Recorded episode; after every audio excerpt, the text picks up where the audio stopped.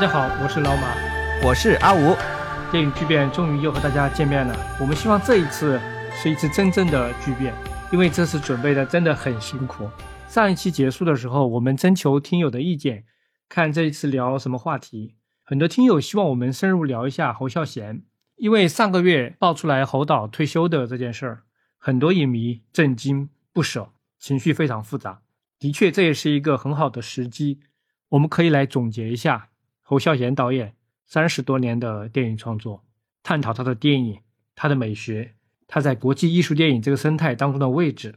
对，这期聊一下侯导。虽然对侯导已经很熟悉了，但我们还是重新复习了很多东西，重新整理了自己的观点。首先想说的是，侯导退休这件事情的爆出是非常戏剧性的，这不是一个侯导自己官宣的事件，而是被迫官宣，是英国著名的影评人汤尼·雷恩替侯导的官宣，其实是有点残酷的。事情的经过是这样的：雷恩是十月份的时候参加釜山电影节的活动，这个活动期间，他给《童年往事》在英国的放映录了一个十分钟左右的导赏的短视频。这个短视频里面，他是大概四分钟多一点，他说了这么一句话：“侯孝贤的身体状况不佳，我认为他不可能再拍片了。”就是这句话震撼了整个西方电影界。关于汤尼·雷恩这个人，我们之前有一期电影节的长节目提到过他。我还录过一期短节目，专门讲这个人对中国电影做过的一些事情，大家可以参考一下。他和侯导有几十年的交情，所以由他来对外做这个宣布，可能也是随机的，不是有准备的。但是也没有比他更合适的人了。实际上，侯导智力衰退这件事，几年前他参加金马奖终身成就奖颁奖典礼之前，朱天文面对记者的采访已经说过了，已经有些透露了。当时是传侯导有帕金森。朱天文就曾经说不是帕金森，但是他也承认侯导的记忆力现在不太好。在台湾的电影圈，侯导身体不好，其实已经是大家心照不宣的事情了。侯导本人不想主动说啊，我的理解是他不想因为这件事情惊动媒体和大众，这个也是人之常情。但雷恩既然公开说了，侯导的家人马上就官方声明退休，也算是顺势而为吧。家属的说法，侯导这个就是阿兹海默症。根据一些信息，侯导患病应该有十年以上了。那说起来，聂隐娘那个时候已经就有了，但是这个病的发展比较缓慢，一开始它不太明显，可以克服，所以他一直在准备新片《苏兰和尚》，之前是没有停止的，可能是觉得这个病也不影响他接下来拍电影。但是前两年他新冠阳性了，这个对他的打击比较大，两个病叠加起来。后来就恢复不过来了。是的，侯导退休这个事情呢，广大的影迷都比较感慨。我看蔡明亮导演就非常激动，他在接受台湾媒体采访的时候，被问到了侯导退休这件事。他说：“我非常紧张，我一直以来都非常尊敬侯导。”他说：“侯导那年得金马奖终身成就奖，他就是为了侯导去金马奖的，因为自己对金马奖这种活动没有什么兴趣，而且有恐慌症，但就是想看一下侯导拿金马奖的样子。”我看蔡明亮说的时候是非常动容的，但实际上蔡明亮早年和侯导走的并不近，他是和李安关系很不错，因为算是一个辈分的。但是近年确实和侯导开始越走越近了，可能也也是因为同道中人不多了吧。对于这件事情，我的总体看法是，我觉得不遗憾，因为侯导最重要的作品，我认为都已经拍出来了。侯导一生的艺术志趣已经得到了完整的伸张，而且我觉得，即便侯导身体还健康，以他的创作风格，只能是延续，不会再有突破了，因为已经到底。另外，以侯导自身的作品一直以来的风格，以及他的人生修为来说，面对死亡，我觉得他也早已有一份坦然的、超然的面对之心，早已是认作宇宙秩序、自然秩序的一部分。还有一点非常重要的是，我认为对一位艺术家最好的纪念，就是反复的、虔诚的欣赏他的作品。那我们开始聊吧。这次聊侯导有一个非常大的困难是。他的作品在全世界已经得到了很广泛、很深入的研究，获得了很高的评价。那所有的角度基本上都有人探讨过了。这和我们之前聊张艺谋还不太一样。张艺谋吧，其实他在国际上没有那么多的人去专门研究他，他的艺术地位跟侯导是完全不能相提并论的。张艺谋是作为一个人比较有意思，他这个人比他的作品有意思。至少从影响力的角度来说，我是从来没有听说过哪个外国导演啊说自己的创作是受到了张艺谋的影响。那把侯导视为自己影响来源的导演就太多了，日本就有好多。柿子玉和每次都讲侯导就像他的父亲一样，他的处女作《幻之光》完全是模仿侯导作品来的，也是静止长镜头的风格。还有贾木许、阿萨亚斯、科长，那就太多了。包括李沧东导演，九零年代以后出来的亚洲艺术片导演，侯孝贤是绕不过去的一个参考点。所以我打算这样，在展开我们的讨论之前，我先来介绍一下目前国际国内的影评界、学术界对侯孝贤已经形成的一些研究认识。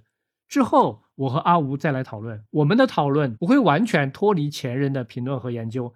但是也有一些是我们自己比较个人化的观点。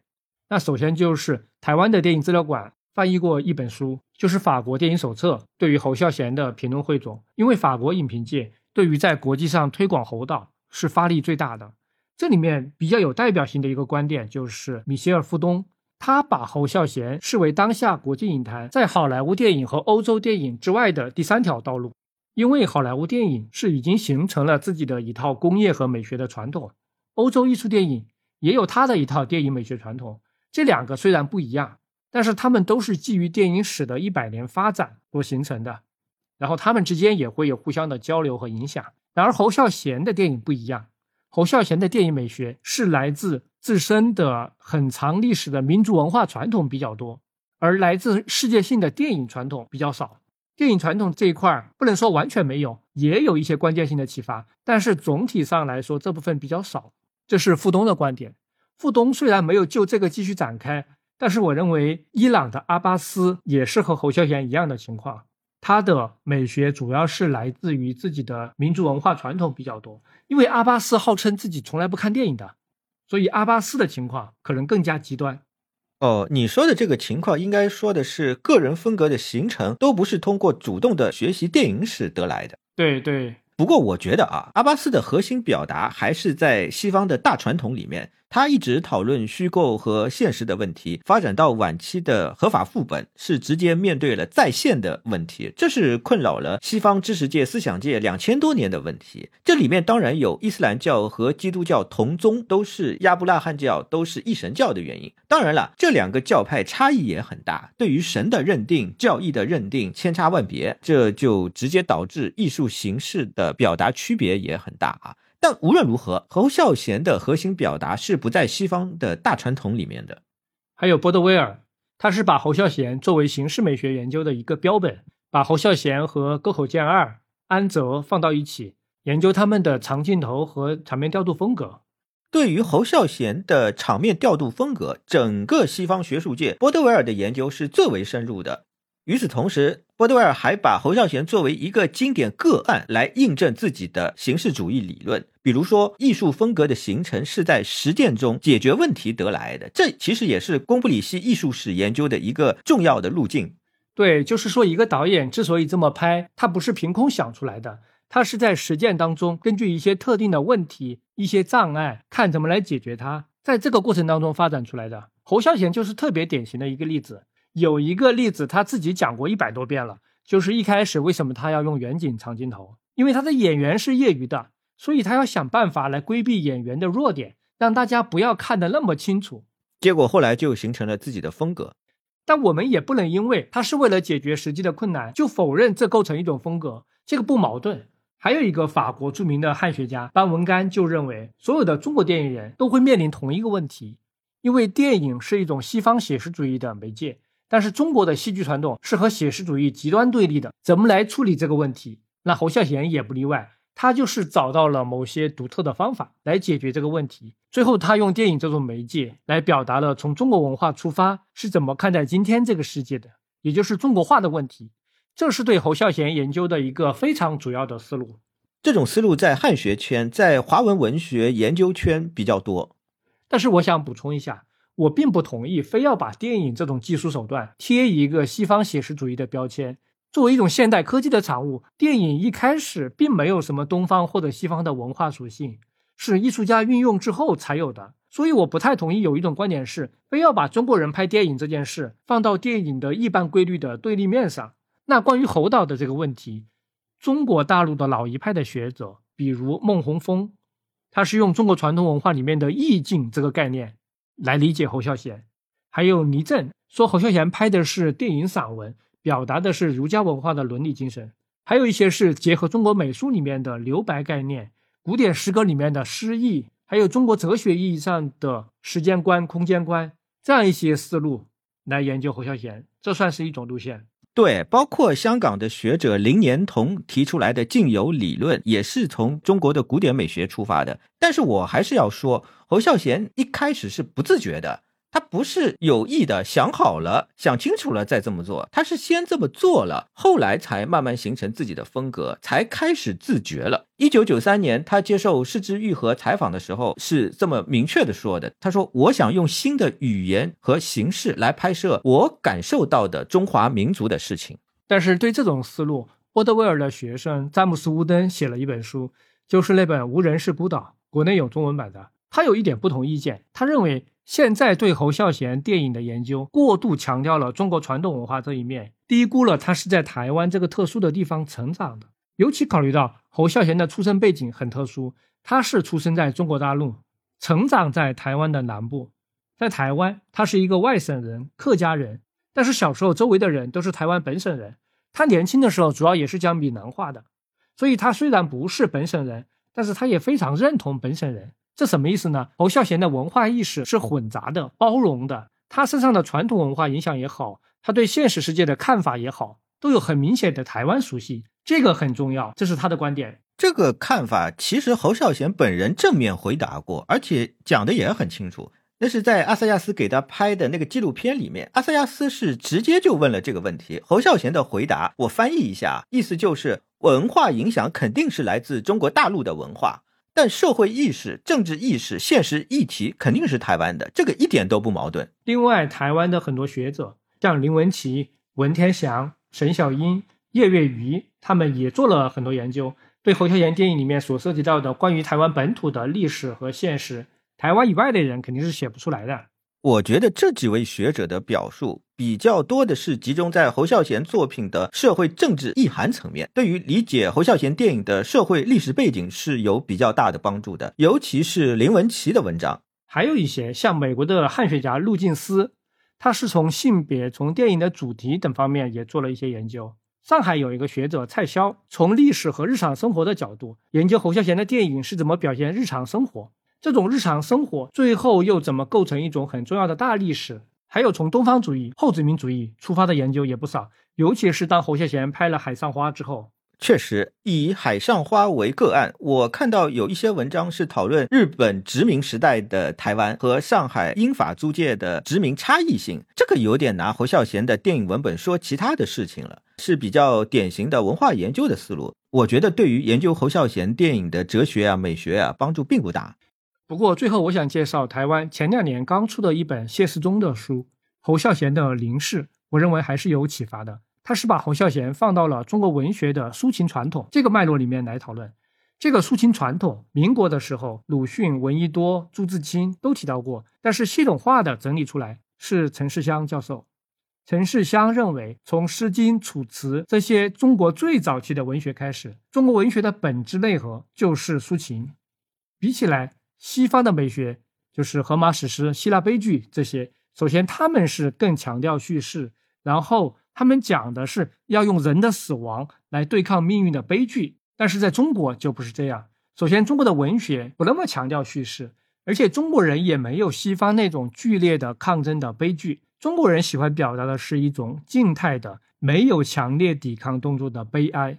就是在无穷无尽的时间不断流逝的过程当中，存在一种永恒的寂静的悲哀，这是中国人的心理。这个就是有别于西方悲剧的所谓静态悲剧，有这样一个说法。即便后来发展到唐诗宋词，再后面到明清的小说戏曲，叙事的艺术发展起来了，但是这种抒情传统仍然是占据了核心的地位。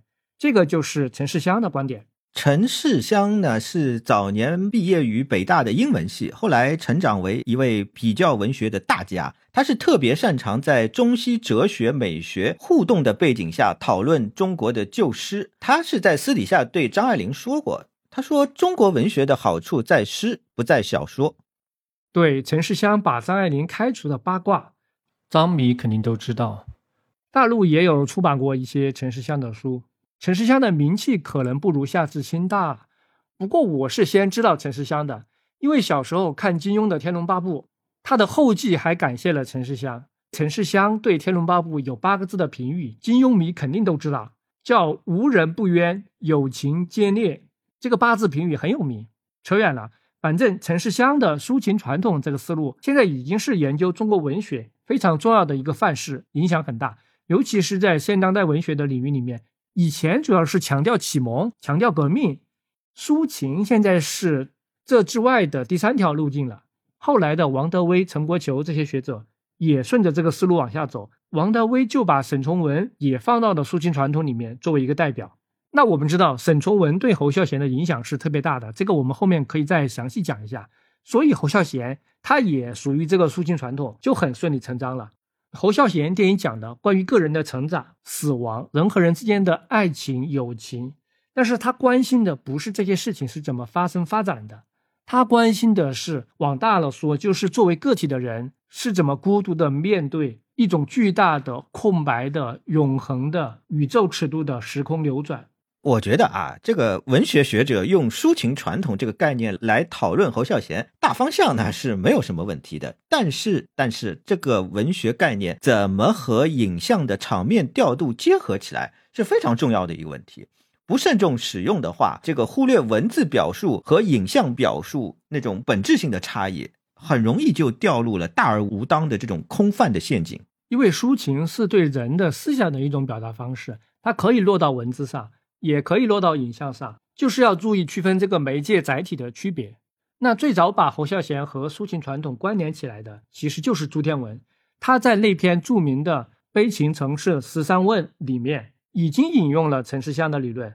所以谢世忠可能也是受到了朱天文的启发，做了进一步的研究。但是谢世忠提到的一个比较重要的观点是，中国文化的这种抒情传统，到了一九四九年后的台湾，又有一种独特的发展。就是因为台湾官方从五十年代开始，把五四以来的文学里面所有左翼的、革命的、批判现实的这些东西基本上都禁掉了，主要是保留了朱自清、徐志摩的这种抒情路线的文学。而且因为政治原因，台湾官方比较提倡乡愁文学，在这样一个大环境下面，就形成了台湾民众独特的一种情感模式。侯孝贤是在这样的一个背景下成长起来的，他的心理结构肯定也是受到了这样的一种影响。以上就是我比较简单的介绍一下目前影评界、学术界对待侯孝贤电影的一些看待角度，也是我们展开讨论的一个背景。接下来，我想先问一下阿吴，你这次打算怎么来讨论侯孝贤？这一次，我想从思想方法论的角度来整体评估侯导的作品。我想先从思想系统出发，来谈清楚侯导电影风格的缘起。如果把侯岛的风格定义为自然主义，应该是没有什么疑问的。那这里面如果有什么问题的话，那就是西方文学本身也有一个非常强劲的自然主义传统。我觉得你要讲一下侯孝贤的自然主义和西方的自然主义是不是同一个东西，还是仅仅是名字一样？完全不是一回事儿，只是名字刚好一样而已。我后面再来解释啊。大家都知道，法国作家左拉的自然主义是非常著名的。左拉说过这样的话：让真实的人物在真实的环境里活动，给读者人生生活的一个片段，这就是自然主义的全部内涵。这个话听上去和侯导的美学好像有点像，但其实是两回事儿。左拉的自然主义是建立在孔德的实证主义基础之上的，它是受遗传学、生理学的影响很大。他的文学主张其实是强调文学的客观性和科学性，他是主张对现象和琐碎细节的描述，他又强调如实的写出人物命运和社会生活，还非常重要的一点，要写出人的原始本能和欲望。后来，日本文学也受到法国的影响，出现了自然主义文学。但日本的自然主义文学和法国的自然主义文学呢，又有一些差异。他们是过分的向内转，把法国自然主义文学社会性的一面给去掉了。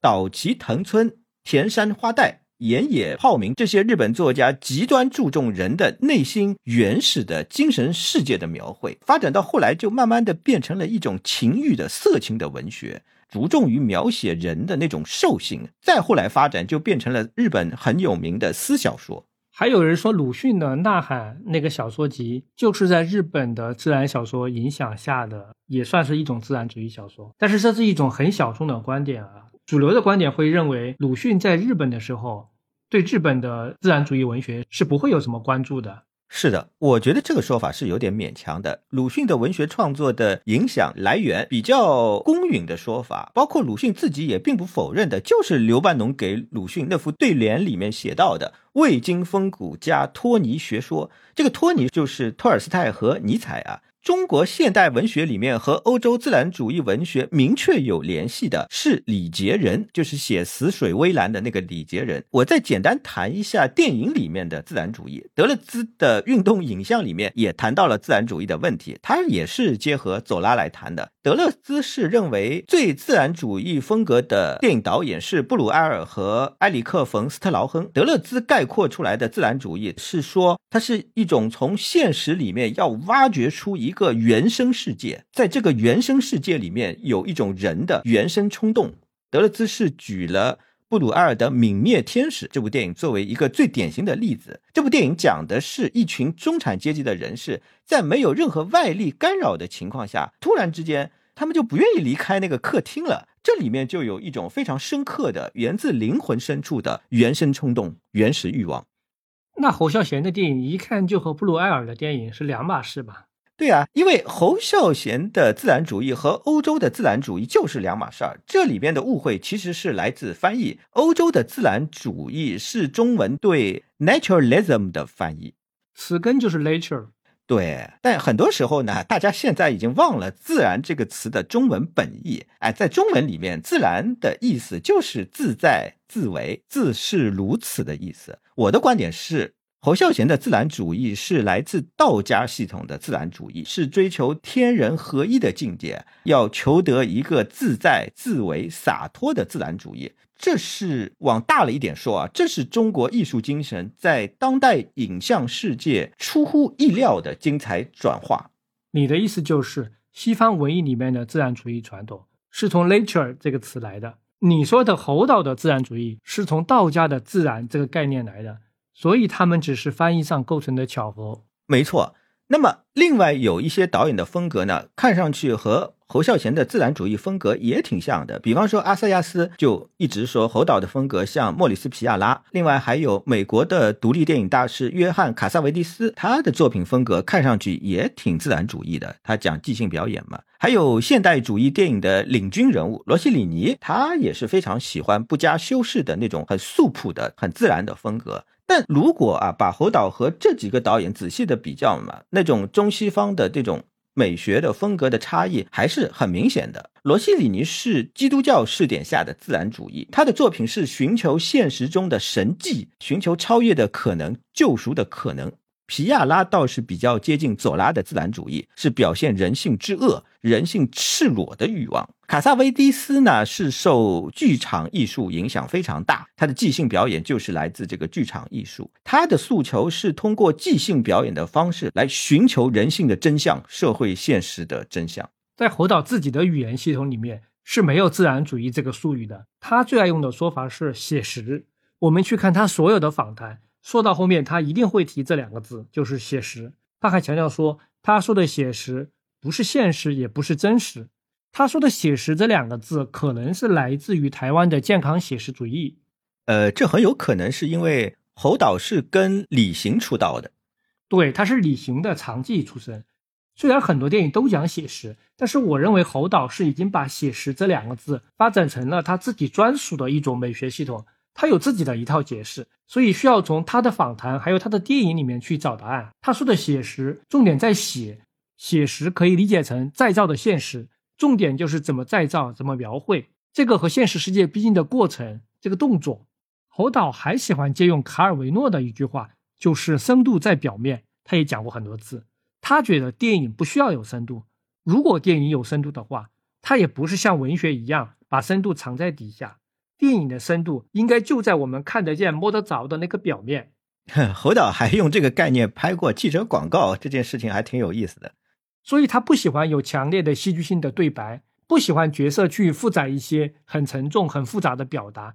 他觉得这样的角色就不够鲜活，就脱离了正常的生活状态。那我觉得侯导首先他不是一个理论家，他不一定能够很理论化、很精确的总结自己的电影哲学。他的有意识的思考可能就到这一步为止了。但是我想他自己的这个阐述系统和你总结的自然主义内在的意思大概是连通的。侯孝贤对写实美学近乎本能的强调，就是来自对造作、对虚假事物的反感。根子，我觉得就是来自自然主义系统。接下来我来说一下我理解的侯导的自然主义艺术精神，它本质上是来自道家的自然主义，是来自。无的精神，那从哲学上来说，道家说的这个无啊，它不是本体论或者说存在论意义上的无，说这个世界的本质是无，而不是这个意思。这个无是一个实践的概念，是应该要当做动词来用的，它是一个否定的意思。基督教提出原罪的概念，佛教是讲业业识，道家针对的就是造作、虚伪、执念，针对的是外在的形式的东西。道家是要心灵不粘着任何一个特定的方向。那对道家来说，把造作的东西打掉、否定掉，就是自然。自然就是自由自在，自是如此，无所依靠，精神独立。道家讲的最高境界，就是讲一个人的一切言论行为，好像行云流水那样的自由自在。庄子讲的逍遥游，其实就是这个意思。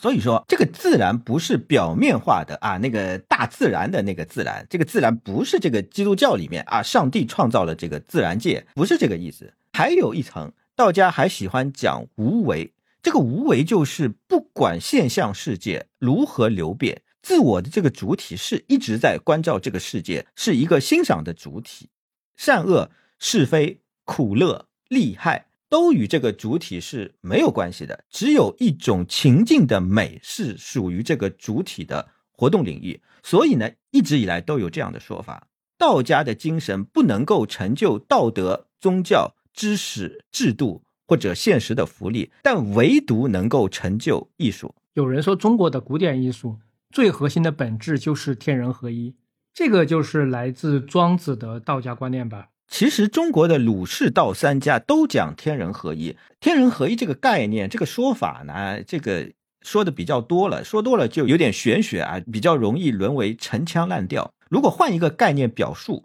天人对应的就是现实世界和超越世界。现实世界是人，超越世界是天。那么在西方的这个大传统里面，这个天、这个超越世界最早的对应就是柏拉图说的 idea，就是理念。现实世界被认为是理念的产物，再后来，基督教讲的上帝也是一个绝对超越的 idea，人是上帝的影子，所以在西方的大传统里面，现实世界和超越世界是不能够结合的，超越世界是绝对的彼岸世界。西方人还说人神合一，他的意思实际上是人消退了，变成了神，不是神变成人，也不是人跟神的结合。实际上，那么中国人说的天人合一，在孔子。以及孔子以后的时代，实际上说的是心与道的合一，天变成了道，道呢基本上可以理解成一种价值的源头。那么天人合一说的就是人的内在的心性与价值源头的无限合一趋同。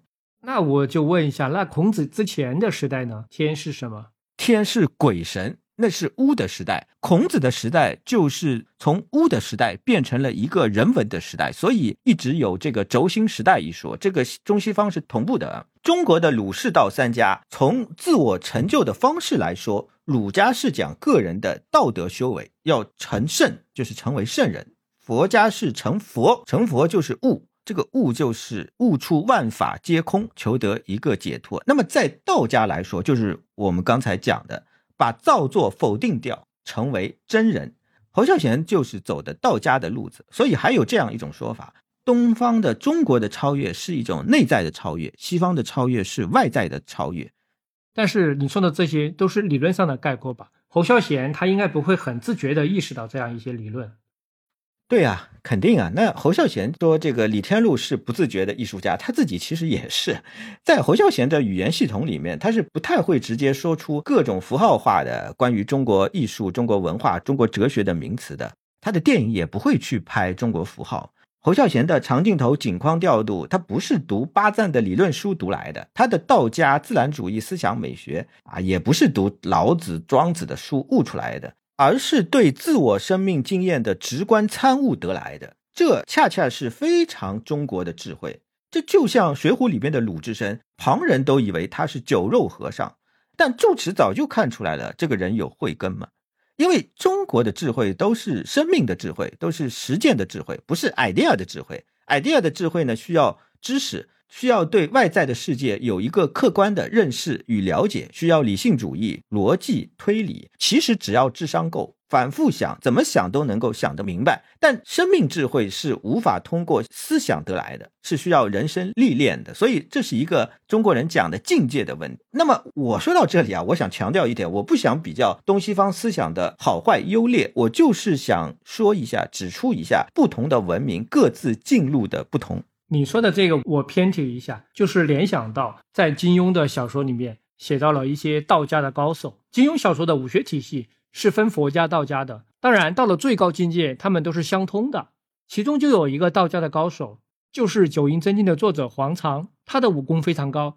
那他的武功是怎么来的呢？他从来没有拜师学艺，他的武功都是自己从道家的著作里面悟出来的。还有一个张三丰，他看看浮云，看看流水。武学思想就达到了最高境界，这个跟侯孝贤其实有一点像，就是他没有经过专门的业务上的教育和知识训练，他是从别的事情上触类旁通获得的一种智慧。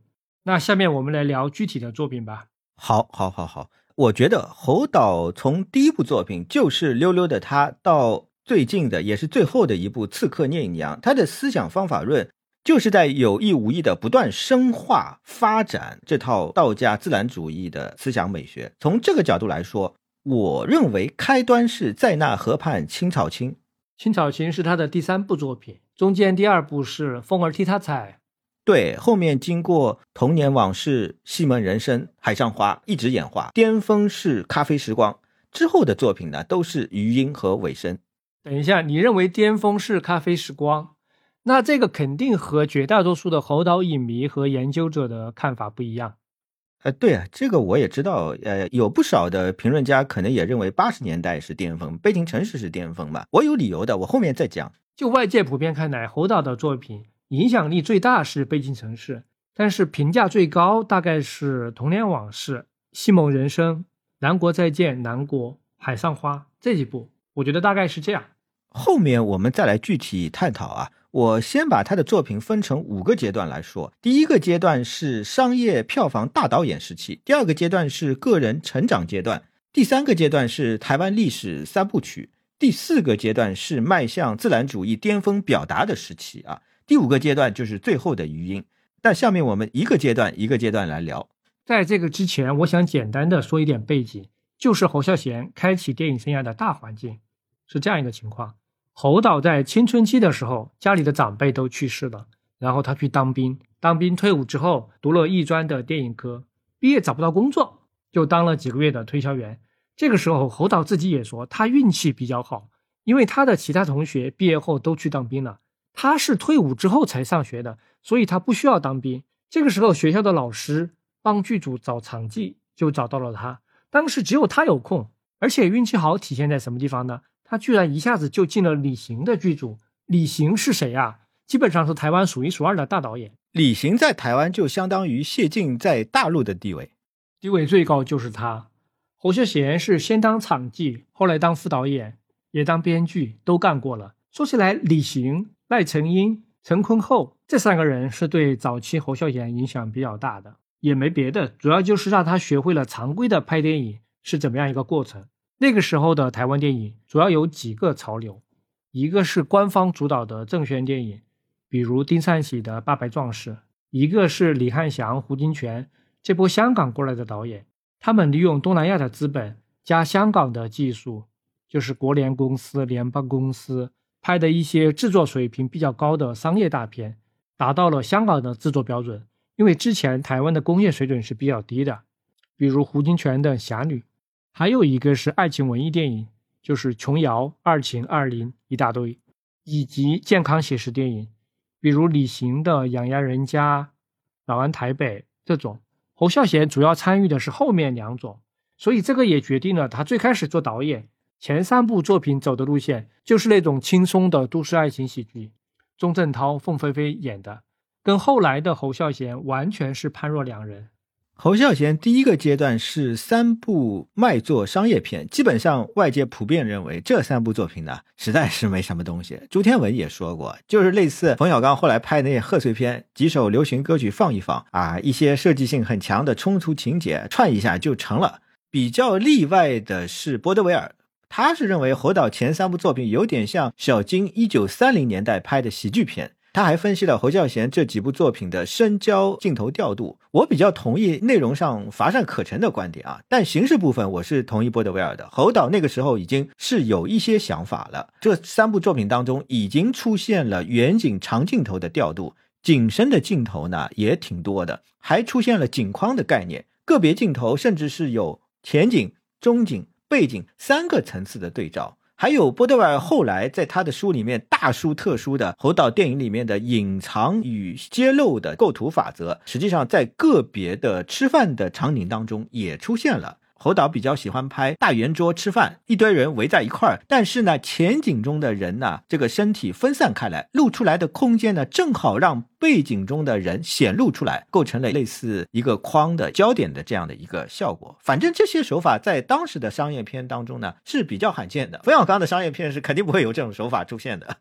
波德维尔还有一个数据啊，侯导前三部作品镜头的平均时长是十到十二秒。已经是七零年代台湾商业电影平均时长的两倍啊！有一些对话的场景会长达两分钟。侯导肯定是知道普通的商业片是怎么分镜头的，只不过他不愿意。他已经在凭借直觉选择另外的风格了。还有就是侯导的表演观念也是从这部《青草青》开始有了一点苗头，因为是遇到了要拍儿童嘛，他就想了一个办法：儿童反正不会演，那你就让他们即兴表演。然后给定一个情境，让他们自己去对话，他就负责提供一种情绪氛围感，没有精确的台词，而且演的时候也不告诉他们是不是犯错了。这种方法他是一直延续到后来的。呃，实际上，意大利新现实主义也很喜欢用小孩，也是为了要强调写实性。小孩的表演确确实实最不做作、最能体现这一特色的。所以，用小孩是侯孝贤自然主义系统最早的一个雏形，这个算是体现在表演上。我认为前三部作品主要是有两方面的作用，一个是让他熟悉了电影拍摄的基本工艺，了解常规电影是怎么拍的，常规的方法，也就是他后来需要否定的方法；另外就是他开始无意识的建立一些风格倾向和喜好，这些风格都会在将来得到进一步的发展。但是当时他还没有去思考为什么要这么拍，这么拍有什么好处，他不知道的。一般人是知易行难，但是侯导是反过来的。他是先凭直觉去做了，之后才去理解和反思这种做法有什么好处，怎么改进。其实就我的了解啊，侯孝贤接受外界的采访，很多时候他说的各种 idea 啊，包括你刚才说的深度隐藏在表面啊，其实都是来自朱家。朱天文、朱天心、唐诺给他灌输了不少理念，尤其是唐诺可以说是幕后军师。卡尔维诺呀、昆德拉啊，都是朱家推荐给他读的。我们再说回电影啊，《青草青》的开头和结尾是火车进站、火车离站。构成一个封闭结构。侯孝贤是很喜欢拍火车以及其他交通工具的。白六文的采访中就反复纠结这个问题，是不是某种隐喻啦、象征啦？侯孝贤是反复的否认。啊，他说我如果我纠结这个问题啊，我就没有办法拍电影。他认为这是那个年代很自然的事情，从乡村到城市就必须坐火车嘛。当时就是那个年代就会有各种迁徙嘛。你有没有看过连石从彦写《咖啡时光》的那篇文章？他就是从交通工具的角度来写的。侯孝贤喜欢火车，这个大家都知道。但是连石从彦就总结说，侯孝贤不喜欢汽车，只要汽车在他的电影里面一出现，就一定有倒霉的事情发生。仔细一想，确实是这样。疯过来的人里面，那些人要来打他们，就是从汽车里面跳出来的。然后发展到顶点就是南国，最后汽车开到了田里面，出不来了，整个电影结束。连石这个角度很有意思，他观察的很仔细。但实际上，侯孝贤在阿斯亚斯给他拍纪录片里面解释过这个问题。他从小就晕车，一坐汽车就要呕吐，坐火车就不会了。所以这个潜意识当中排斥这个汽车也是很自然的。我是觉得《青草星》这部电影里面这些交通工具的使用没有那么复杂，交通工具其实就是一种自由驰骋精神的展现。这部电影最后还值得一说的是，它的主题是保护生态，就是不要电鱼，这其实就是最表面化的自然主义。那前三部作品之后，第一个阶段就结束了，马上就要进入新电影的阶段了，真正的代表作就要来了。但是有一个问题啊，因为没有人天生就会拍电影。这个拍电影和音乐家还是有区别的。我们看到音乐家里面经常有几岁的神童，莫扎特七八岁就能写比较复杂的交响曲，但是电影不能这样。嗯，因为电影的技术门槛比较高嘛。对，电影需要有一个学习的过程。侯孝贤也不例外，他也不可能突然就从一个商业导演基因突变，然后一下子就跳到去拍《风过来的人》《童年往事》。那所以我们这里要先聊一下。侯孝贤在拍完了前三部作品之后，到底是因为发生了什么情况，出现了这样一个巨大的转变？他的转变的内因和外因究竟是什么？外因嘛，就是台湾新电影的这个潮流的大环境。关于新电影的起源，我们这里就不要讲太多了，因为各种资料已经非常的详实丰富。那对于侯孝贤个人来说，他当时主要是受到了两个启蒙，一个启蒙。是来自于杨德昌这些留学回来的海外党提供的西方的那套电影和文艺的审美对他的洗礼，因为台湾的新电影和香港的新电影有一点像，都是由一帮留学回来的人启动的。香港就是徐克、玄华那几个，台湾就是杨德昌、万人，也包括焦雄平这些人，他们带来了欧美的观念，冲击了原来的电影产业。所以，台湾新电影早期的核心是杨德昌，这毋庸置疑。其实，台湾新电影的人是受到了香港新浪潮的影响，只是后来走的路子不一样。不一样，就是因为社会环境不一样。这个社会环境包括了电影环境啊、文化环境啊、政治环境啊。杨德昌就介绍了很多电影音乐给侯孝贤，侯孝贤那个时候就相当于是一个如饥似渴的学习者。侯孝贤的特点是他自己的艺术敏感性很强，他不是学院派。但是他稍微接触到一点新的东西后，马上就能够抓住本质，举一反三。侯孝贤的访谈里面经常讲一个故事，就是万人和杨德昌跟他讲好莱坞电影的主镜头是怎么回事儿。侯孝贤心想：哦，原来这个叫主镜头，我以前不知道，但是我已经这么拍了。那现在知道这个理论上的来龙去脉之后，他对自己为什么这么拍就会产生一个反思。之前仅仅是直觉和本能，或者碰巧。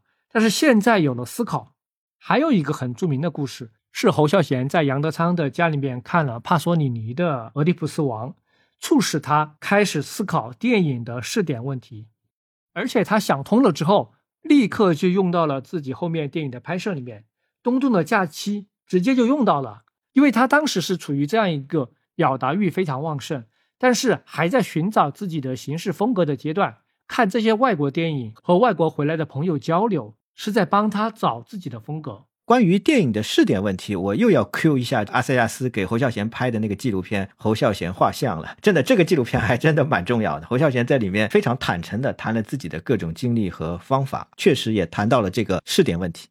哇，那个里面有一个很搞笑的场景，我印象非常深，就是侯孝贤讲拍电影一共有三种试点，一种是主观的，一种是客观的。但是说到第三种的时候，他突然卡住了。想了好一会儿，不知道怎么表达，就开口说：“哦，只有两个。”对，我我第一次看到这，第一次看这个纪录片的，看到这里也觉得蛮搞笑的。反正从这里面也能看出来，侯孝贤的确不善于理论思辨，他知道怎么拍，但是你要让他很理论化的总结，他是真的不行。侯导后来应该是又仔细的想了一下这个问题，在一个访谈里面，我看到他又重新表述了一遍。他说，电影存在四种视角。导演客观的看导演的想象，还有角色客观的看角色的想象，一共四种。哦哦，对，他是接受电影手册采访的时候这么说的。但实际上，这个说法和帕索里尼讲的自由间接引语试点还是不一样。侯孝贤是真的在理论上搞不懂，但是在实践上不是这样的。比如说，在《悲情城市》里面就有不少这样的镜头，观众实际上是搞不清楚这个镜头啊是角色的主观回忆镜头，还是客观叙事的镜头。那这实际上就是帕索里尼说的自由间接隐语概念。神奇是神奇在这里，反正试点的问题是侯孝贤美学的一个核心问题，这要感谢杨德昌和帕索里尼的启发。还有小津安二郎也是那段时期看的。侯导说，他第一次看小金是在拍《风过来的人》的时候。应该是副导演许淑珍给了他两盒小金的录像带，他看着看着就睡着了，后来就一直没有碰过。但是到拍完《童年往事》，他去法国，在阿萨亚斯的家里面住了一个月，碰到马可穆勒，穆勒又推荐他看小金的电影，看的是《我出生了》，但结果这次侯孝贤一下子就喜欢了，从此和小金结下了不解之缘。可能就是拍了几部电影，慧根打通了。很多人说侯孝贤和小金很像，也有人说只是表面像，但他们两个人本质完全不一样。这里我又要表达我个人的观点了，我觉得这两个人表达的东西是反过来的。最简单的比较，小金肯定是一位保守主义者，侯孝贤肯定不是。我这里也不去比较，但是实事求是来说，小金对侯导是产生了很大影响的。这个是侯导自己说的，因为侯导早期的作品都是关于过去的事情。关于个人的回忆，甚至比较久远的历史，那他为什么不拍现代呢？因为他不知道怎么处理现代。他是在看了小金之后，发现自己找到了办法。因为小金的作品都是讲现代的，而小金的现代都是被历史、被传统、被过去已经发生的事情所掌控的。它不是一个无根的现代。所以侯导一看就知道了，他只要拍出现代是怎么受到历史规律、历史事件的影响，就可以拍了。事实上，这种思路是一直贯穿在侯导拍的好几部现代题材里面的。他确实是从小金得到的启发，消化能力比较强，把一样东西消化后就变成了自己的东西。关于侯导和小金，还是连石重彦，他又提出了一个问题，就是说他们的电影里面总是频繁的出现一些单一的主题。虽然说作者导演都会处理一些相近的主题，但是像小金那样高度单一，看上去每次都一模一样的，还是很少的。年石重彦就认为，侯导和小金都做到了把单一的、重复的主题去凝结成一股情感的张力，他们构成的整体是独特的，是富有变化的。这一点我同意。他俩都是确定主题以后，从形式层面不断的深化提炼。侯导更深入一层的是，他可以把各种题材、人家的故事拿过来，变成同一个主题。刚才说两个启蒙，一个是杨德昌他们带来的西方文艺、西方审美。另一个就是朱天文对侯孝贤的启发了。朱天文当时发现侯导的这个情况很像沈从文当年从湖南的乡村来到大城市的情况。呃，还有特别相似的一点是，沈从文的教育背景也不行，可以说是很弱。小学毕业，基本上就没怎么读过书。他是后来去北京去燕京大学旁听了一年之后，就开始发表作品了。朱天文就担心。怕侯孝贤一下子被外面来的新的观念、行事技巧给冲垮了，怕他被那些留洋的知识分子征服了，迷失了自己，就失去了他自己最独特的、最宝贵的成长背景，他的那种看问题的角度，他的那种对事情的敏感性。所以朱天文就推荐侯孝贤去看沈从文的自传，这对侯孝贤是一个巨大的启发。侯孝贤就从沈从文的身上学到了很多的东西。最核心的一点是，他发现了观看的力量，并且找到了一种观察世界的方法。朱天文向侯孝贤推荐沈从文有一个很重要的原因，他自己没有对外讲过，但我觉得一定是这个原因。朱天文的父亲朱西宁先生，他的作品就是自然主义风格的。熟悉朱家的听众应该知道朱家和张爱玲、胡兰成的一段姻缘。朱西宁的文学偶像是张爱玲，他当年在大陆逃避战火，包里面呢始终放着一本张爱玲的小说集。朱西宁后来和张爱玲呢也有过交情啊，有过联系。但是再后来呢，因为朱西宁力挺胡兰成的原因，张爱玲不再理会他了。一九六八年，张爱玲把皇冠出版的张爱玲短篇小说集赠送给了朱西宁，在扉页上题字：“给西宁，在我心目中永远是沈从文最好的故事里的小兵。”这其实就是张爱玲对朱西宁风格的定义。我觉得朱天文肯定是和侯孝贤接触后，察觉到了他的作风和父亲作品风格的相似性，所以赠送了这本书。沈从文就是不管讲一个什么事，轰轰烈烈的大事，还是平淡的小事，他不发表简单的道德评判，他就是用一种艺术家的视角去看，这里面可能是包含了一种深层的悲伤。比如沈从文在讲他看到的很多恐怖的屠杀事情的时候，他也不去解释，他可能就把恐怖的事情。和对日常生活的描写很自然的摆放到一起，这个是他看待世界的方式。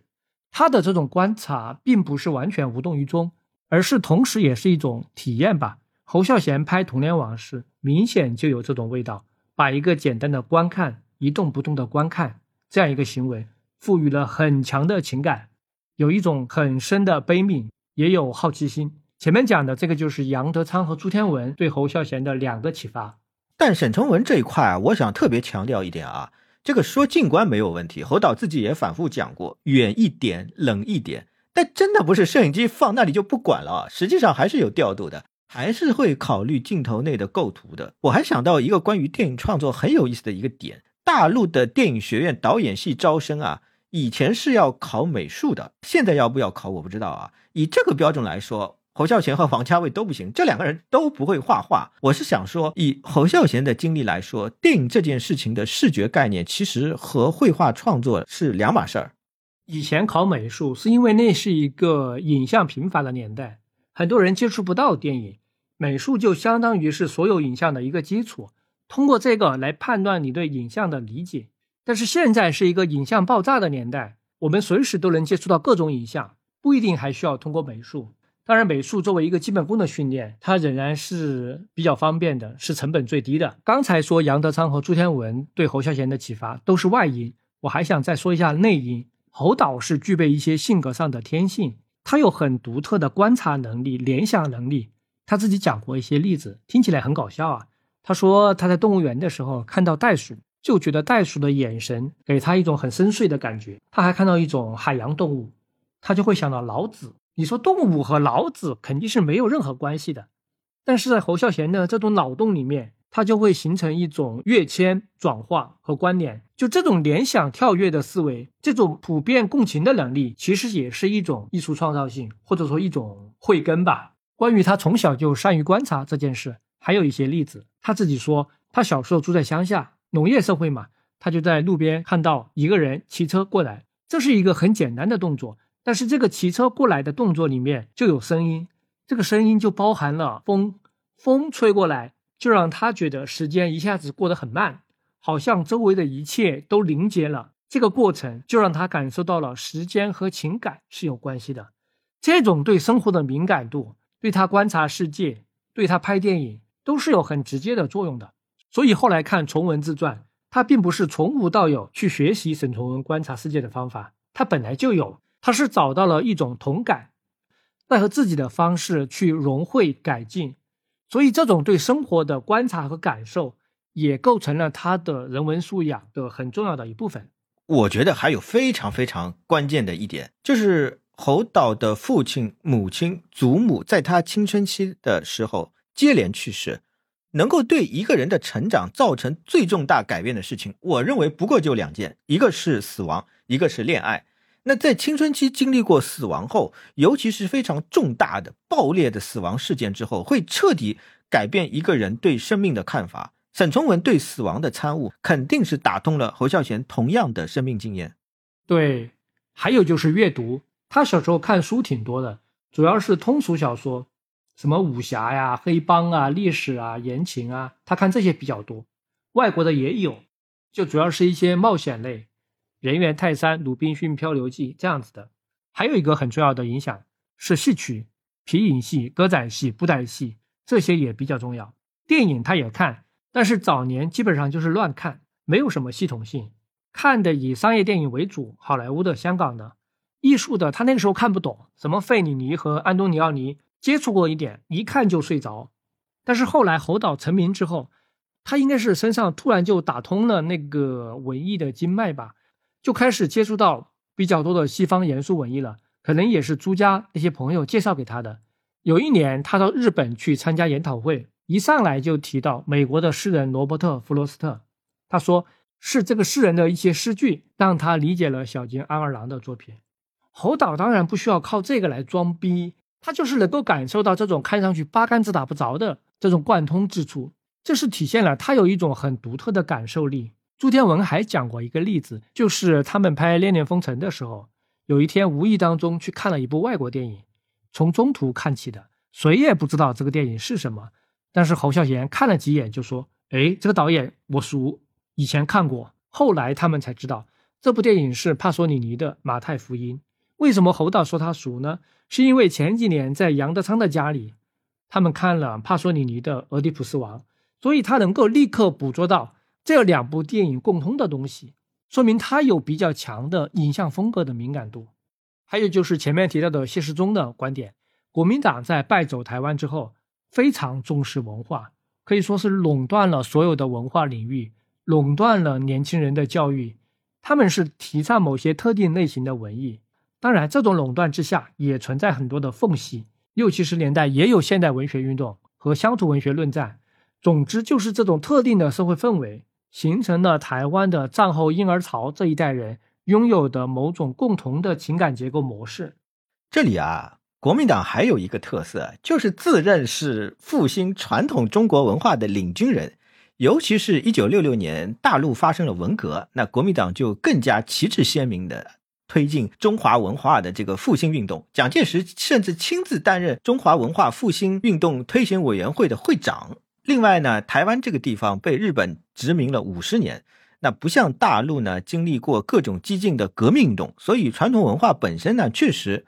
保护的比较好，而且呢一直是活的。侯孝贤呢又是在凤山这种乡野的地方成长，他的这个文化经验呢更加的完整。张宏志说杨德昌是对儒家文化有很严重的批判的。他说侯孝贤就没觉得中国文化有问题，这个威权呐、伪善呐、自私啊这些问题啊，侯孝贤没有觉得，这肯定和侯孝贤的生命经验有关。那总结起来就是他的个人特质和成长环境。加上外部的启发，就促使侯孝贤在拍完前三部电影之后，立刻走向一个巨大的转折，进入了电影生涯的第二个阶段。第二个阶段是侯导的成长主题阶段。这里我想特别讲一点，侯导的剧本呢有一个非常重要的鲜明的特色，他是一直用自传体的方式来构造剧本。风贵来的人童年往事是他自己的故事，东东的假期是朱天文家的故事。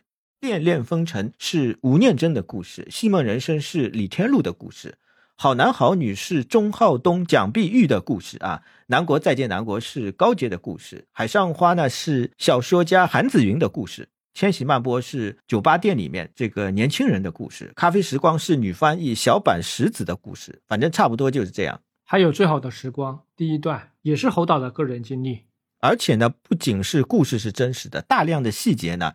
也都是真实的，比如说《东东的假期》里面，小孩子在地板上跑来跑去啊，这个声音很大，影响到了楼下的外公看病。这个就是朱天文、朱天心小时候干过的事情。侯孝贤自己对《悲情城市》不满意的一个重要原因，就是因为这个电影的故事是他和朱天文两个人编出来的，编出来的东西呢，按照自然主义的标准来说，就是编的再像也是编的，假的，假的就是有一种造作，是一种人工品。说完这个，我想接下去说一下这个风归来的人啊，非常重要的啊。吴念真呢是说风归来的人的水平啊，是从一楼直接跳到了六楼，就相对于前面一部作品啊，清朝八楼，八楼，我记得他说的是八楼。八楼嘛，好吧，这个这个这个八楼这个形容也不夸张，也不夸张，因为形式层面确实发生了裂变，那种景框构图的这个意识已经非常明显，已经成为了主要的视觉风格，有框中框，甚至有的场景出现了框中框中框的三框构图。景框形成的原因，侯孝贤呢，这个是有自觉的，他认为呢，这个镜头啊，这个空间呢，一定要有景深，有框呢就会有景深，这个一系列呢。就形成了固定的远景的长镜头风格，这是侯导早期啊，利用各种框架形成一层一层的画框。我之前单纯觉得是一种主动的美学选择，最近这次重看，我有点意识到，它可能和中式民居的建筑结构可能也有一点关系。就中国以前的那种平房小院子，就是一进一进的门。然后我们在生活当中也会出现很多这种情况，比如说人在里面的这一进和外面一进的人说话，就会有一种空间穿透的感觉，还有时候隔着窗户都有的。所以这种美学选择可能也是根据环境自然而然找到的。哎，对，也算是因地制宜的选择吧。那这种固定长镜头就形成一种凝视的效果。啊，这个其实就是对应了道家自由精神所突出的主体。这个主体是用一种审美化的静态的视点来欣赏外在的这个世界流变啊。这部电影偶然还会出现跳街的镜头，比如说这个三个人，三个主角刚刚到高雄的时候，在公交车站等车，啊，等车的过程当中就出现了跳街。那这个技巧倒真是学来的，不是自己琢磨出来的。这这个确实是学了疙瘩啊！这部电影还出现了侯孝贤之后反复使用的招牌镜头，他是喜欢先拍一个场景，这个场景是角色在那里讲述，之后再拍一个画面，这个画面就是他之前讲述的内容啊。这是侯孝贤很独特的深化关系思考。剪辑上还有好多地方，你记不记得有一场戏是他们要杀鸡，杀了半天杀不死，鸡还跑掉了，飞走了。然后他们又去追，怎么办呢？到底怎么杀？但是他就直接把真正杀的那个过程跳过了，下一个镜头直接就开始吃，怎么杀并不重要。呃，这也是侯导的一个招牌的标签式的场景，他是就是喜欢用省略的迂回的手法。东东的假期里面，里面那个角色不是要用那个石头去砸那个躺在地上的司机嘛？那个架势是摆了很久很久。但后来只有这个砸的那个结果啊，那个人确实被砸了，砸的过程就完全省略了。这在一般的常规的电影当中是不会这么操作的。还有那个小汽车和乌龟赛跑，也是比着比着，观众可能正在好奇到底是谁赢了，但是突然镜头就跳走了，把这个结果省略了。我还特别想讲的一点是关于这部电影的母题啊，这是一部非常典型的青春片。影史上类似的大师早年作品太多了，费列尼的《浪荡儿》啊，斯科塞斯的《穷街陋巷》啊，都是讲的这个无所事事的年轻人不知道如何是好，生命力很旺盛啊，所以就只能够挥霍，在是这个过程当中要经历了一个重大的事件，然后得到了某种启悟，得到了成长。它主要有一个从乡村到城市打拼的主题。展现年轻人的迷惘。一开始是用了放映《洛克兄弟》这个片子来预先告诉观众的。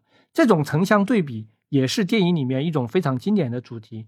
我觉得稍微有一点特殊的是，这部电影的基调不像侯导后来那么苍凉，它还是有一点奋斗的向上的基调的。我觉得这个是从类型片传统继承下来的一点东西。这个阶段的侯导，他还没有彻底甩掉类型片的影响，包括下一部《东东的假期》。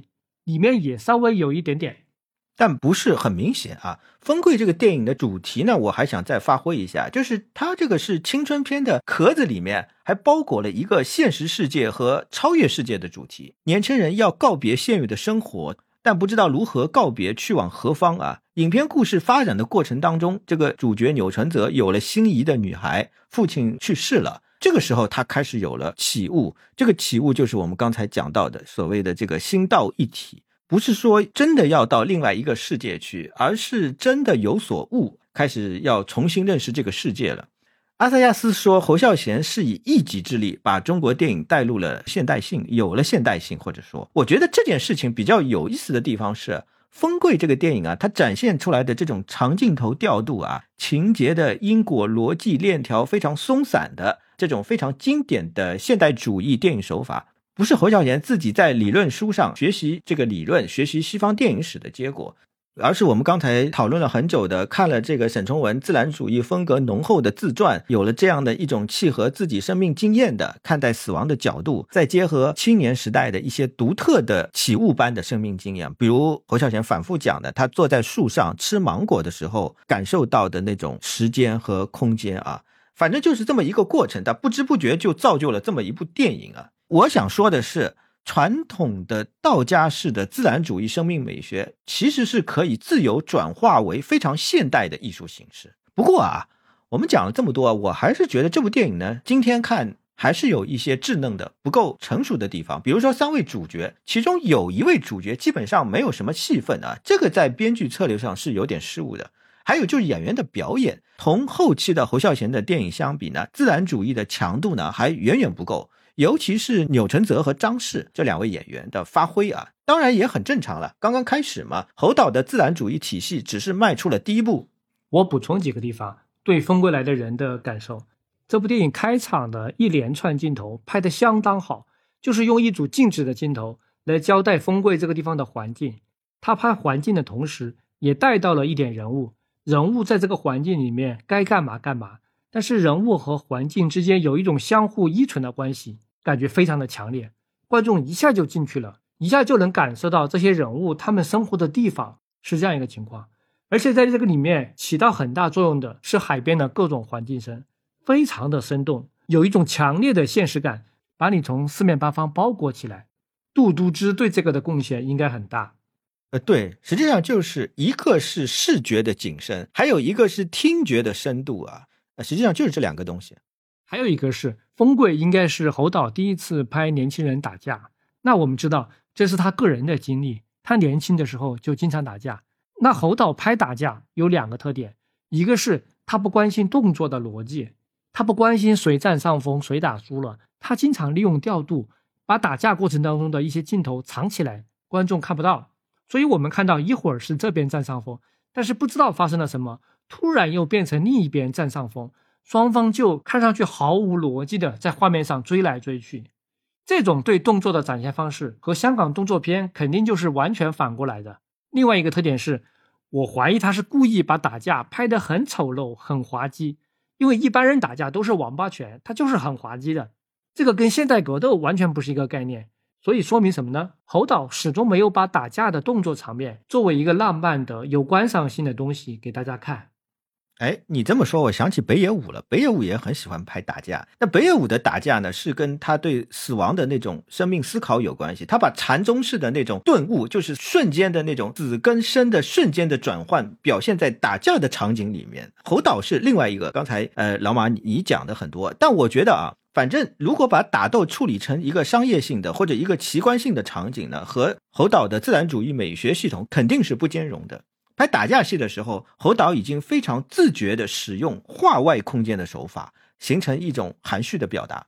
对了，还有一点就是对风贵，我有一个非常主观的感受。这部电影有一个很有名的典故，你知道的，就是电影下映之后，杨德昌自告奋勇地跑过来，他说要帮侯导重新配乐。他就建议用四季，还有巴赫的咏叹调，但是我真的觉得四季在这部戏里面是一个败笔，给我一种音乐要掌控了画面的感觉。我很好奇原来的版本是怎样的。哦，这一点我的感觉跟你不太一样。我是觉得四季用的不错，里面有一种忧郁的温度，和青春片很搭。原版的配乐是李宗盛做的吧？但现在是找不到这个版本了，外面流传的都是四季版。对，但是李宗盛唱的那个主题曲现在还能听到，是唐诺做的词。我知道侯导自己肯定是对音乐满意的，不然不会是这个版本在流传。而且他后来还说，当时他不懂啊，直到拍完《南国》。才意识到，音乐和影像不是一种主从关系，而是对位关系。从这个标准来说，《四季》这个音乐确实和电影的影像是一种对立的对位的关系。这说明什么呢？说明杨德昌对电影音乐的理解比侯导要早十年。反正不纠结这个问题了，喜不喜欢都是比较主观的判断。那我们再来说一说下一部《东东的假期》。东东的假期、童年往事，还有恋恋风尘这几部电影都是讲成长。从内容的演变来说，先是要把个人的事情讲清楚，然后呢过渡到外部的大的社会。很多导演都是这样表达的。但我们之前聊张艺谋的时候谈过一点，大陆的第五代是不拍个人成长的，里面的原因呢是成长年代是文革，这个是禁忌，没法拍。所以陈凯歌七十岁了还想拍少年时代，因为他的这个情节还没有放下，还没有解决。第五代早年的核心议题是反封建、反父权。那么，台湾新电影集中处理的议题，一个是成长，一个呢是父权。比较重要的一个原因是，八十年代前期台湾的社会环境啊宽松了很多，很多很多东西呢可以拍了。白色恐怖是不能拍的啊，这个要到解严以后，杨德昌拍《孤岭街》这样的成长电影才可以触及到。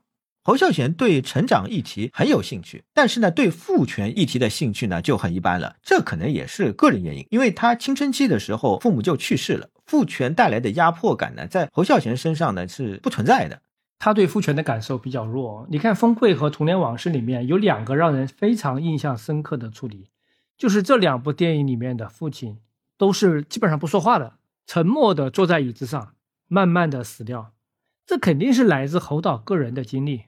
东东这部电影，我前面讲它的模式还带有一点点类型片的痕迹，是什么呢？就是它跟西方的成长叙事那个套路有一点像。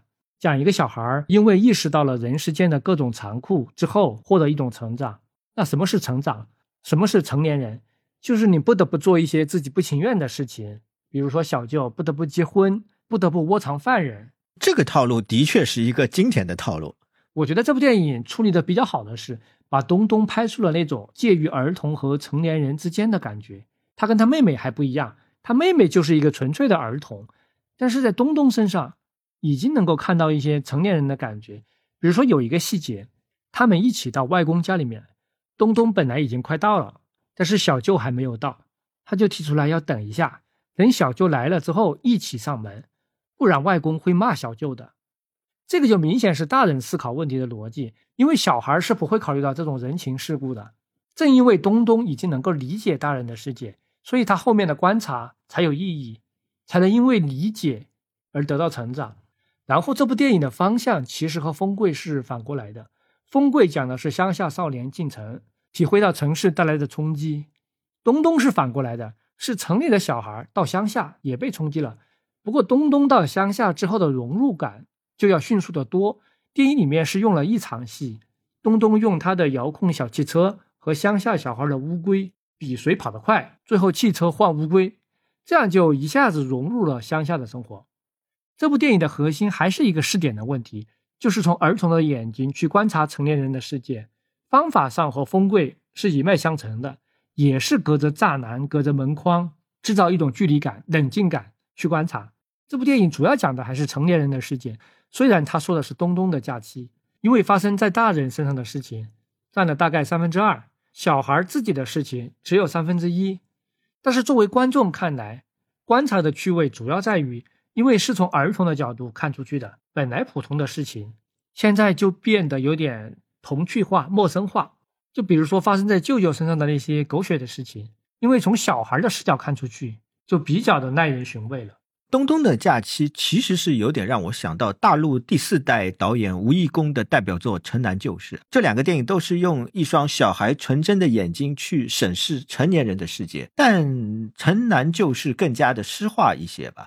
这当然也是世界电影的大传统。我觉得做的特别好的是维克多·爱丽丝的《蜂巢幽灵》。另外，你有没有注意到《城南旧事》里面有个疯女人，《东东的假期》里面呢也有一个疯女人，很特别。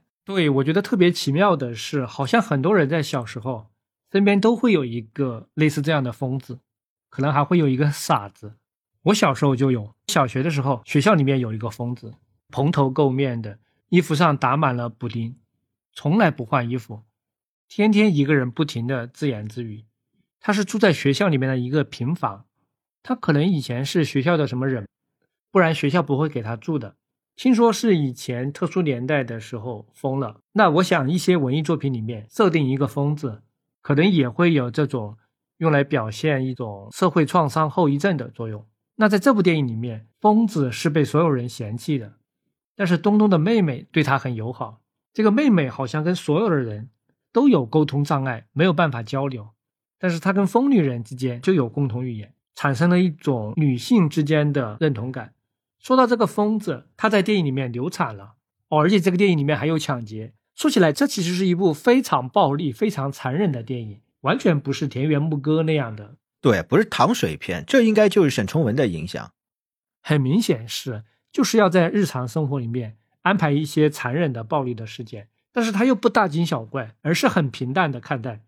对了，这个电影里面有一个不经意的细节，我看的时候真的是看笑了，就是他们坐火车去外公家，几个人在车上嗑瓜子、啃鸡爪，垃圾扔在车厢里满地都是，这一幕实在是太熟悉了。我不知道你小时候就是八十年代有没有坐过绿皮火车，大陆那个时候也是一样的，坐火车垃圾都是往地上扔的。我不确定侯导仅仅是为了写实，还是想批评这种现象。但是我看到真的就很有共鸣。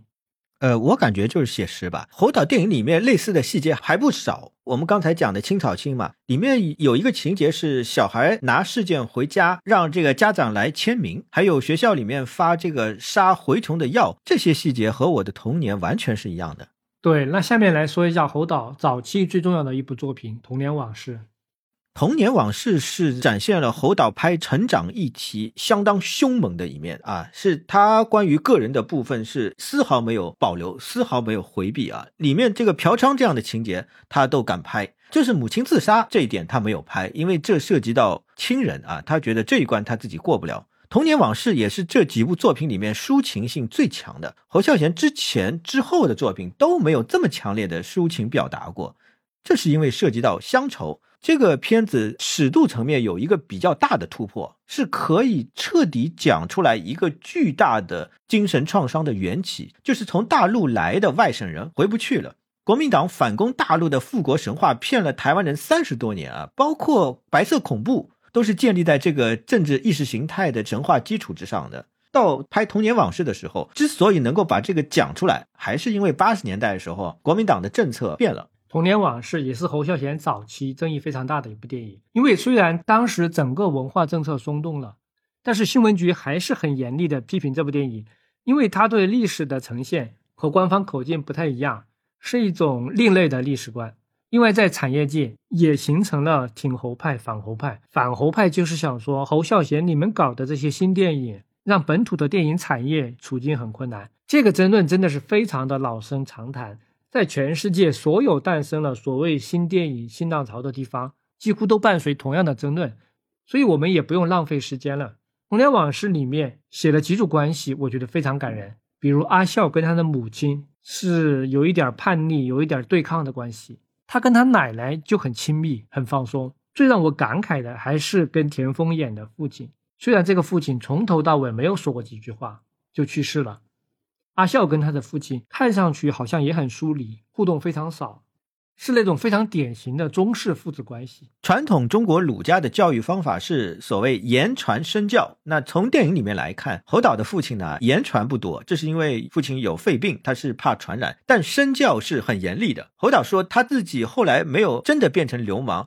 就是因为记忆里面对父亲的那个印象啊，父亲永远是坐在那里看书写字，这个印象啊实在是太刻骨铭心了。这个对他造成的一个最重要的一个启发，或者说一个启示，就是他隐隐约约是感觉到自己是无论如何都不会变成流氓的，总有一天会回过头来着。这当然也是一种对生命的敏感强度吧。还有父女关系，电影里面有一场戏非常非常感动我。是女儿在那边，她一边擦地一边回忆往事，提到爸爸怎样怎样怎样，她一直在讲她爸爸。镜头里面，爸爸就坐在书桌边上，是在同一个画面里面，但是爸爸是远景，好像是完全隔绝在女儿这个聊天之外的。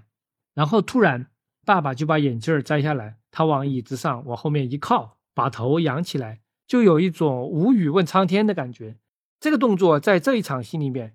算是一个戏剧性很强的动作，但是什么都没有说，观众一开始可能也没有意识到这有什么奇怪，是发生了什么事，直到过了几秒钟，女儿才说自己当年是考上了一女中，一女中就是一个名校，但是因为家庭的原因没有办法去念，我们才明白爸爸为什么做出这样一个动作，他是想表达自己的无力和懊悔，对女儿的歉疚，而且在女儿讲出来之前。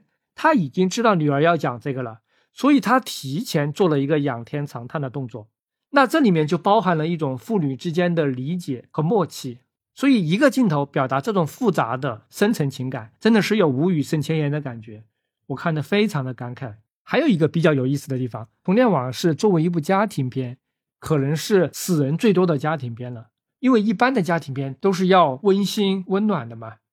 但是在这个电影里面，家庭成员一个接一个去世，还有政治人物层层的去世，但是这种去世不会让人觉得是悲剧，更多的感觉是人生就是这样，宇宙规律就是这样，我们什么也做不了，我们也不需要做什么，这个感觉就有点像陈世香说的静态悲剧，和你说的道家对人生的态度可能也差不多。《童年往事》这部电影在台湾的反响非常大。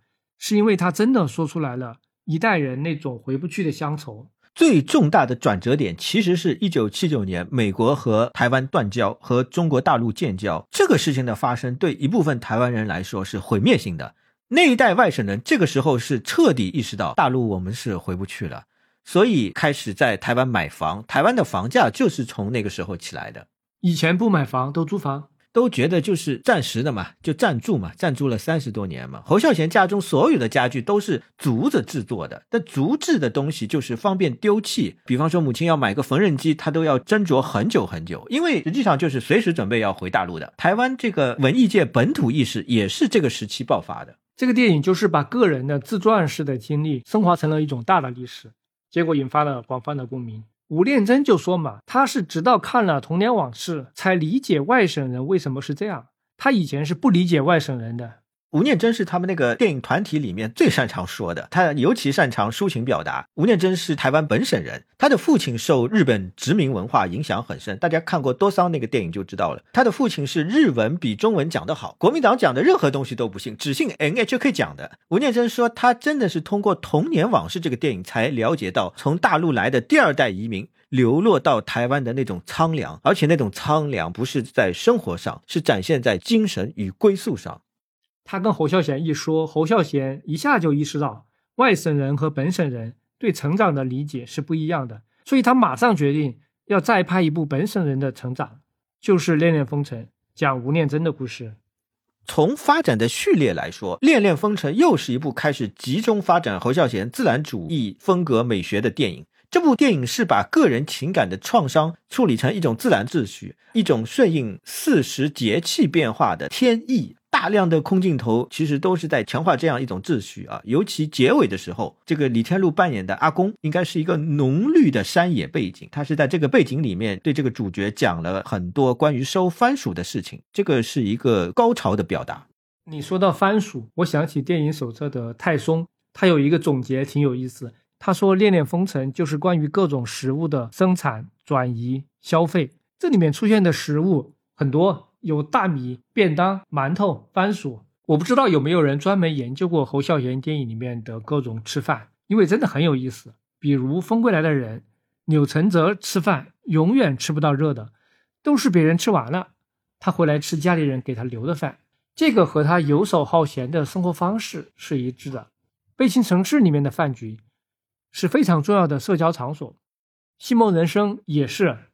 南国里面的高洁嘛，这个折腾了半天，他自己说的过五关斩六将嘛，他就是为了开一个餐厅。海上花就更不用说了，这个电影所要强化的、突出的青楼生活的那种家常感，就是通过吃饭喝酒体现的。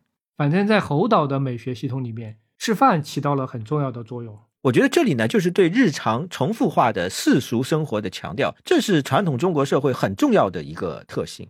恋恋风尘，我想说两个地方，一个是。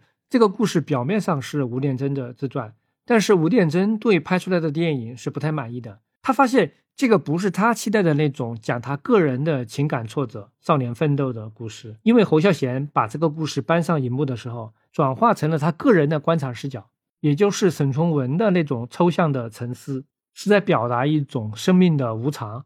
这个就完全不是吴念真期待的那种戏剧化和类型化的商业电影。他对票房本来是有期待的。也没有表达他想表达的那种强烈情感。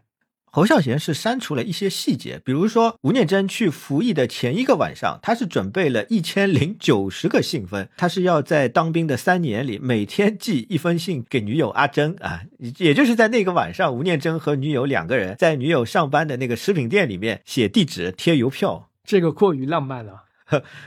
侯孝贤就把这些细节全部删除了，他觉得这个太假了，那搞得吴念真有些伤心。哦，我掏心掏肺的把真事都告诉你了，你还觉得假？这个细节其实说明了侯孝贤脑子很清楚，他对真实的理解是很辩证的。实际上，亚里士多德很早就讲过这个经典的文艺理论。亚里士多德就是说，一件不可能发生但可信的事，比一件可能发生但不可信的事更为可取。那吴念真贴邮票这件事情呢，就是后者；而亚里士多德认为诗人的职责要描述前者。那最终就是《恋恋风尘》这个电影就变成了侯孝贤个人的视点为主导，这是所有电影改编都要承认的前提。对，电影终究是导演的视角。如果你要看吴念真自己的角度，那就去看他拍的多伤。马丁斯科塞斯超级喜欢这部电影。我另外想说一点，就是从儿子的大玩偶开始到《恋恋风尘》，表面上是讲的乡村故事，讲的少年回忆，但是它内在其实也一直有一条线索，是在讲台湾的现代化和这个过程当中台湾人的身份认同。到了《恋恋风尘》尤其明显，这个都或多或少的牵涉到宏观的历史和政治。不过这个阶段的侯孝贤，政治在他的电影里面是一直保持着若隐若现的状态。他没有打算去正面处理，讲着讲着总是会转到对人生、对生死、对自然的感叹。这个是这个阶段的侯孝贤，到后面就不是若隐若现了。侯孝贤会正面处理政治问题。坏了，后面一解严他就直接上了嘛。哦，这里要先简单提一句，这个《尼罗河女儿》啊，这是侯孝贤的一部例外作品。这个电影呢是公认失败的。这个失败有两个比较主要的原因，一个呢是城市主题，他第一次触碰很不适应。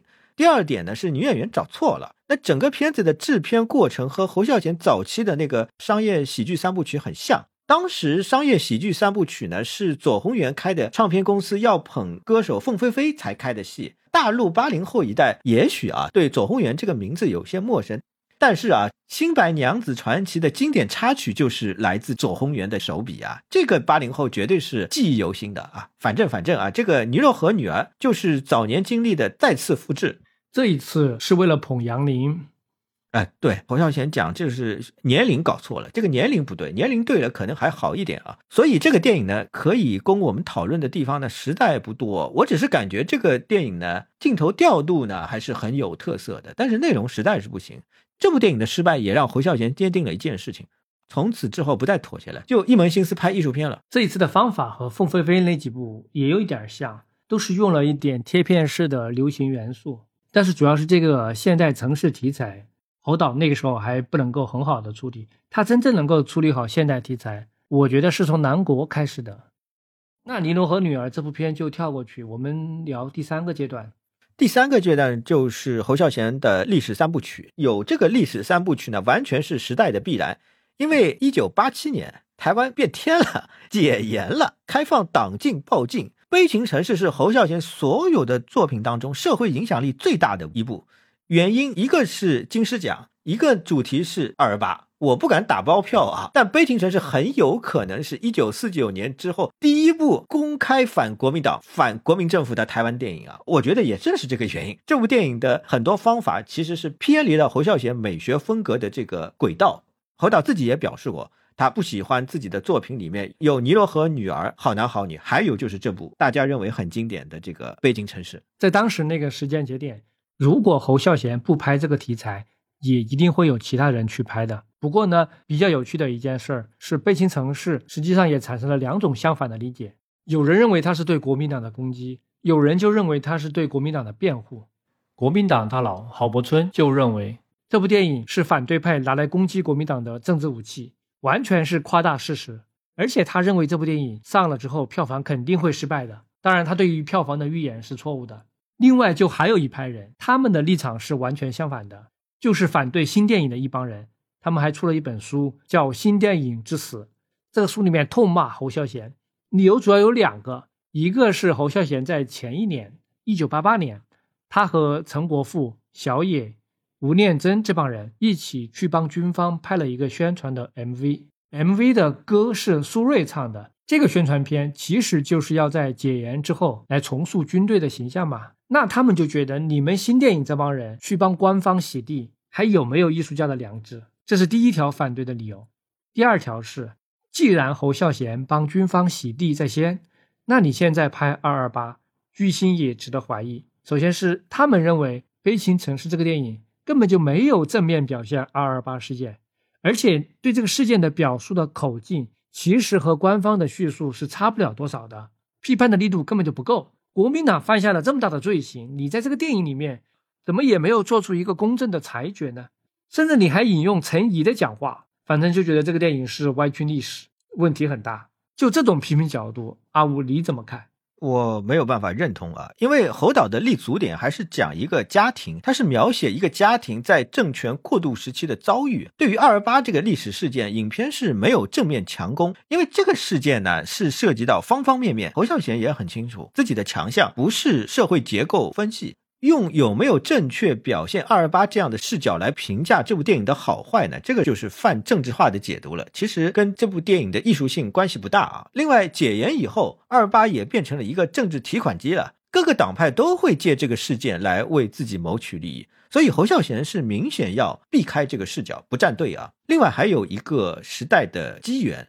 台湾刚刚解严那几年的社会情况，侯孝贤是觉得和一九四五年台湾光复之后那几年很像，都非常的热闹。那这里我另外呢还是要强调一点啊。刚才说到立足点的问题，反过来说啊，侯孝贤绝对不是一个不关心政治人。他在九零年代中后期是经常参与一些为底层族群发声的活动，还曾经担任了台湾民主学校的校长。他和许信良的关系很不错，但有点反感施明德。侯孝贤有个政治观点，我印象很深，他认为台湾的族群问题完全是被某党夸大了，某党炒作族群议题完全是为了选票。但是你是不是和侯孝贤本人一样，不太喜欢悲情城市？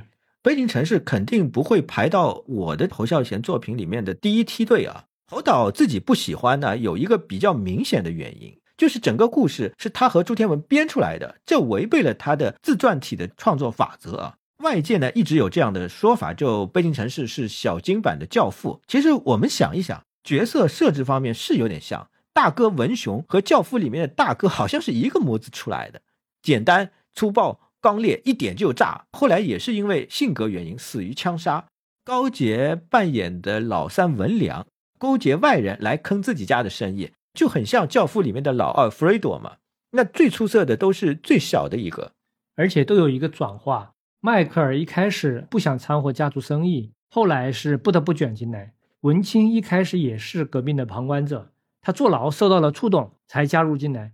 你这么说，是有点像，可能朱天文写剧本的时候参考了一下《教父》，而且啊，风格上最不侯孝贤的就是铺天盖地的隐喻象征。一上来第一场戏，台湾光复，日本天皇的那个广播，所谓育婴放送，这个时候是断电的状态，然后是在生小孩，后来小孩生出来了，电就来了，恢复了光明。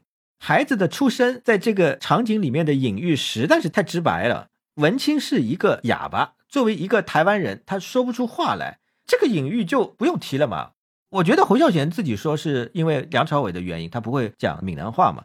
但实际上，一旦采取了这个说法，就是隐喻的这个联想马上就自动弹出来了，就是那他也觉得就可以当隐喻来用了嘛。这个其实都不用多加思索的，并且啊，文清是一个摄影师，他虽然听不见，但却可以看见，是时代，是社会的记录者、观察者。他还有很多修改底片的行为，这个也是非常明显的隐喻了，并且呢，这个电影对于社会政治性的表达是干脆直接让角色说了出来。最典型的就文雄说的嘛，一会儿日本人，一会儿中国人，众人吃，众人骑，没人疼。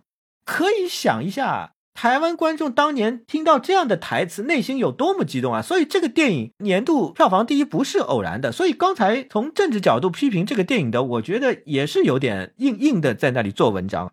另外啊，二二八真的是太刺激太刺激了，这是第一次拍嘛。这个电影当年在台湾南部放映的，有些场景是删掉的，因为南部是反抗的最厉害的。而且这次《悲情城市》侯孝贤的拍法也有比较强的商业性，虽然还是拍家庭生活。但是，当家庭生活跟宏大历史结合之后，普通的日常行为也会被赋予一种荡气回肠的实时性。而且，这里面有很多的打打杀杀、生离死别、历史事件影响个人命运带来的很强的悬念，它的可看性很强，史诗感也很强，所以它的商业价值是很高的。还有啊，我们不能忘了调度《北京城市》这个电影的视觉风格，就很明显能够看得出来，侯导是在完善他的、丰富他的空间调度技巧，多重空间意识呢更加的明确。他是喜欢用梁柱，喜欢用棍子竖在画面的中间，将空间切割，也会利用梁柱来遮挡人的身体，就是波德维尔讲的显露与隐藏的调度。我还想到一个地方，就是在文雄被打死之后。画面立刻切到了一个空旷的野外镜头，侯导电影里面总是有大量的这种旷野镜头，但它的画面上不是什么都没有。像这个镜头里面就有一只鸟在不停的上下飞舞，这个镜头放在这里就产生了一种很强的悲哀和惆怅的感觉，像是对文雄的一种哀悼。而且我发现美国的影评人肯特·琼斯也注意到了这个镜头，他立刻就指出这个镜头和一般的比喻是不一样的。我就是想说，不管是道家的思想也好。还是西方人的思想也好，人类的思想和情感在一定程度上是能够相通的，是能够互相理解的。空镜头我倒不觉得是隐喻，它就是比较典型的传统中国艺术里面的留白手法吧，一种自我约束的美感。侯导下面隔了好几年才拍《西蒙人生》，这有一部分原因是他参与政治去了，他参与了当时新成立的一个政党，这个政党是希望成为政界第三势力。搞了几年没有成功，然后侯导拍了《戏梦人生》。《戏梦人生》真的是非常关键，在国际上很多影评人看来，《戏梦人生》才是侯导第一部真正重要的杰作，而不是《悲情城市》。是《戏梦人生》，他才确立了自己一个东方艺术家的身份。《戏梦人生》是终于进了戛纳的主竞赛单元，虽然后来只不过是拿了一个小奖。但之后，这个电影在欧洲的评论圈获得了非常高的赞誉。我用今天马后炮的角度来看，《戏梦人生》应该是一九九三年戛纳最好的一部电影，肯定比《霸王别姬》、比《钢琴课》这两个金棕榈要好。我比较同意，因为那一年是戛纳的小年，确实没有什么片子。很多人呢把《戏梦人生》和《霸王别姬》比较，因为时代背景呢一样，都是横跨五十年，题材类似，都是戏曲的题材，又都是传记的故事，都进了戛纳的主竞赛。导演呢，一个是台湾新电影的代表人物，一个呢是大陆第五代的代表人物。但其实两部电影风格相差很大，《霸王别姬》就通俗剧模式嘛，《传奇人生》从艺术手法来说，应该说是比较普通。但从评奖的角度来说，《戏梦人生》就太挑评委了，而且也挑观众。《霸王别姬》当年拿金棕榈，确实也是天时地利人和的因素都具备了。华语电影、中国大陆电影之前柏林和威尼斯都拿了，在国际上如日中天。走到当时那一步，拿金棕榈基本就是临门一脚的事情。《霸王别姬》来拿奖，确实也比较合适。从大众接受度来说，它肯定比《戏梦人生》高很多很多。《西门人生》这个电影呢，就是侯孝贤又回到了他熟悉的自然主义体系。故事呢，就是李天禄的故事。这个电影的手法、美学手法，按照欧洲的标准来看呢，是非常典型的监离手法。李天禄的一生跌宕起伏，离奇的命运神乎其神，高度的戏剧化。但是这个电影的表演和叙事呢，一直是很疏离的。很多场戏甚至出现了声音和画面不对位的情况，也就是说，画外音讲述的内容和画面正在表现的内容完全是两码事儿。这是戈达尔、斯特劳布和于耶夫妇常用的做法，就打破了声画统一的缝合幻觉模式。声音呢，不再是为了服务画面，也不再是臣服于画面的。如果单从声音角度来分析，《戏梦人生》可以讲的地方有很多。侯孝贤自己就说，《戏梦人生》之前他不懂电影的声音是怎么回事，是这部电影做完他才明白的。还有啊，李天禄本人是多次直接出来讲述自己的经历，他的展现方式完全是自然流露、自在洒脱。再跌宕起伏的故事，在李天禄本人的叙事下，都显得那么的顺理成章，好像是自然秩序的一部分。李天禄有一种宠辱不惊的感觉。这部电影的拍摄顺序是：先有人给李天禄做口述历史，用录音带把他讲的事情录下来。侯孝贤受到这个事儿的启发，再来创作剧本，然后拍摄虚构的场景，最后再让李天禄现身说法，在场景里面讲自己的故事。这个电影最后的效果和他的这个拍摄过程也是有关系的。三重时空互相交叉，一重是虚构的场景，一重是李天禄口述回忆的场景。一重是京剧、歌仔戏、口袋戏这些构成的舞台场景，乍一看是非常杂乱无章的，好像也没有什么明确的论点、清晰的叙事线索。讲到历史重大年份的时候，也没有提什么历史人物。之前侯导会在电影里面穿插陈诚、陈怡这些政治人物，《戏梦人生》我记得是没有的，整个就是由小人物的日常生活构成的编年史。侯导是创造了一种非常独特的历史电影的拍法。刚才老马你说到这一点的，我觉得侯孝贤的反思能力是非常强的。当年《童年往事》上映之后，台湾作家郭松峰就说了，用录音机播放金门炮战的消息，这个手法呢还是容易了一些，要更加的渗透进生活才更好嘛。那侯孝贤是明显吸收了这个意见嘛？我就想到科长电影了，科长也很喜欢用这个手法，但一直没有变过来。《戏梦人生》是一九九三年的电影。可以拿来跟同期的两部电影参照一下，一部是我们之前有一期节目反复提到的《侏罗纪公园》，横扫全世界票房，台湾也不例外。《戏梦人生》的票房就惨败了，所以《悲情城市》当年的成功真的只是昙花一现。这个是从商业上，全世界的电影都进入了一个新的纪元，就是被好莱坞的特效大片统治。另外一部可以拿来比较一下的电影是王童拍了《无言的山丘》。这个是他的台湾近代三部曲当中的第三部。呃，这里可以插一句啊，王彤的近代三部曲，第一部《稻草人》，第二部《香蕉天堂》。《香蕉天堂》也是关于白色恐怖的。对，《香蕉天堂》也是一九八九年的，大概和《悲情城市》前后脚上映，就隔一个月两个月的样子，也非常轰动。我就是想说，《无言的山丘》也是拍日剧时代的，讲的就是台湾人在那个时代非常的屈辱。哦，这个电影刚好是第一届上海国际电影节的金爵奖得主，但是《戏梦人生》的角度就完全不一样，他对日本人的描写也很不一样，这两者之间的对比很有趣。李天禄本人呢，也是具有那种起雾般智慧的中国人，有很强的实践智慧。这个电影里面，他和日本人的一段交往就很能体现这点，就是纯粹的直面相见，人与人的直接交流，完全不受意识形态宣传的影响。我觉得还有一层值得说一下，就是李天禄在里面对待死亡的态度。这部电影和《童年往事》一对照的话，如果说《童年往事》的底色是苍凉的，那《戏梦人生》就更加达观一些。这不仅仅是电影主角不一样，侯导自己可能也在变化。确实，我就觉得他开始更强化的往自然主义体系冲击了啊，或者完善了。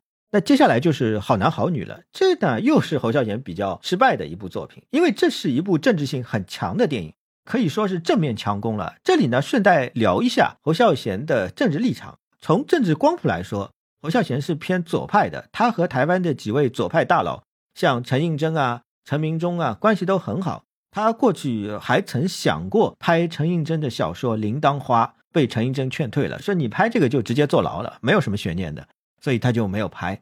那陈明忠是台湾最后一位政治死刑犯，侯孝贤认识他之后，真是佩服的五体投地，两个人之间马上就成为了忘年交。他还邀请了陈明忠在《好男好女》里面演了一个角色，就是蒋碧玉的父亲。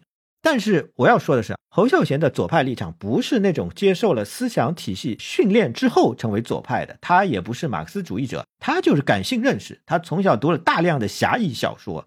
就是天然的同情弱者，天然的反权威，这就类似鲁智深嘛，就看到弱者就想帮一把，帮一把是因为看到弱者被欺负，本能的觉得不忍不爽，不忍不爽就不自在，不自在就不自然了，照做。我还记得二零一五年的初夏，侯导来上海宣传《刺客聂隐娘》，我是有幸见了他两次，一次呢是发布会，还有一次呢是专访。侯导给我的感觉真的是四个字：侠客风范。尤其走路的时候，能感觉到一种光芒。我觉得他比杜琪峰的气场还要强。杜琪峰我也见过好几次，没有侯导那个气场强。怪不得就是后来姜文拍《邪不压正》的时候，要找侯导演师傅那个角色。这个有点远了，我们就说回《好男好女》这个电影。这部电影呢？涉及到的是也是有点特殊，它涉及到的是一个基本上没有什么人会触及到的华语电影这一块，它涉及到的是一个台共的问题。侯孝贤一直想拍这个题材，他甚至后来很后来很后来了，就是到大陆来本世纪了，已经还是想拍台共题材的合拍片。他甚至动过要拍台共的早期领导人谢雪红的念头。谢雪红在大陆是不可能拍的，他的生平后面那一段没有办法处理。肯定啊，这个肯定的。其实台共也是有点敏感的。那好男好女当年呢是和福建电影制片厂合作，是在福建取景拍摄的。我导是带了一百多个人吧，到了漳州啊、泉州啊这些地方去。他一去就发现，哎呀，这些地方和台湾乡下是一模一样的，说的方言也是一模一样的。这个片子大陆的有关部门还是审了剧本的，哪怕是协拍，剧本还是要审的。但是这个剧本一看啊，这是站在我们一边的自己人呐，没有任何为难。好男好女在美学上还是很有想法的，有两个方面可以说一下。一个是他继续发展了戏梦人生的三重叙事时空，主角的当代生活讲碧玉、钟浩东的事情，还有一重是舞台排练。这个想法还是不错的，而且因为当代和过去都用同样的演员，这种形式感的设计本来也是不错的。另外一点是，侯导在这之前的电影视觉上主要是固定机位的长镜头。这是他的标志性风格，但是从好男好女开始，镜头就开始动起来了。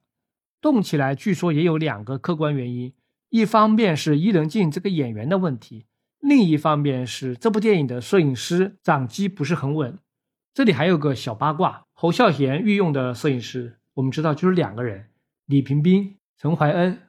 李平斌就很特殊，一般的摄影指导是不用亲自掌机的，但是李平斌拍电影。一定是要亲自掌机。李平斌是哪怕受伤了，还是要自己掌机，因为摄影机很重嘛。如果要拍手持镜头，体力必须要好。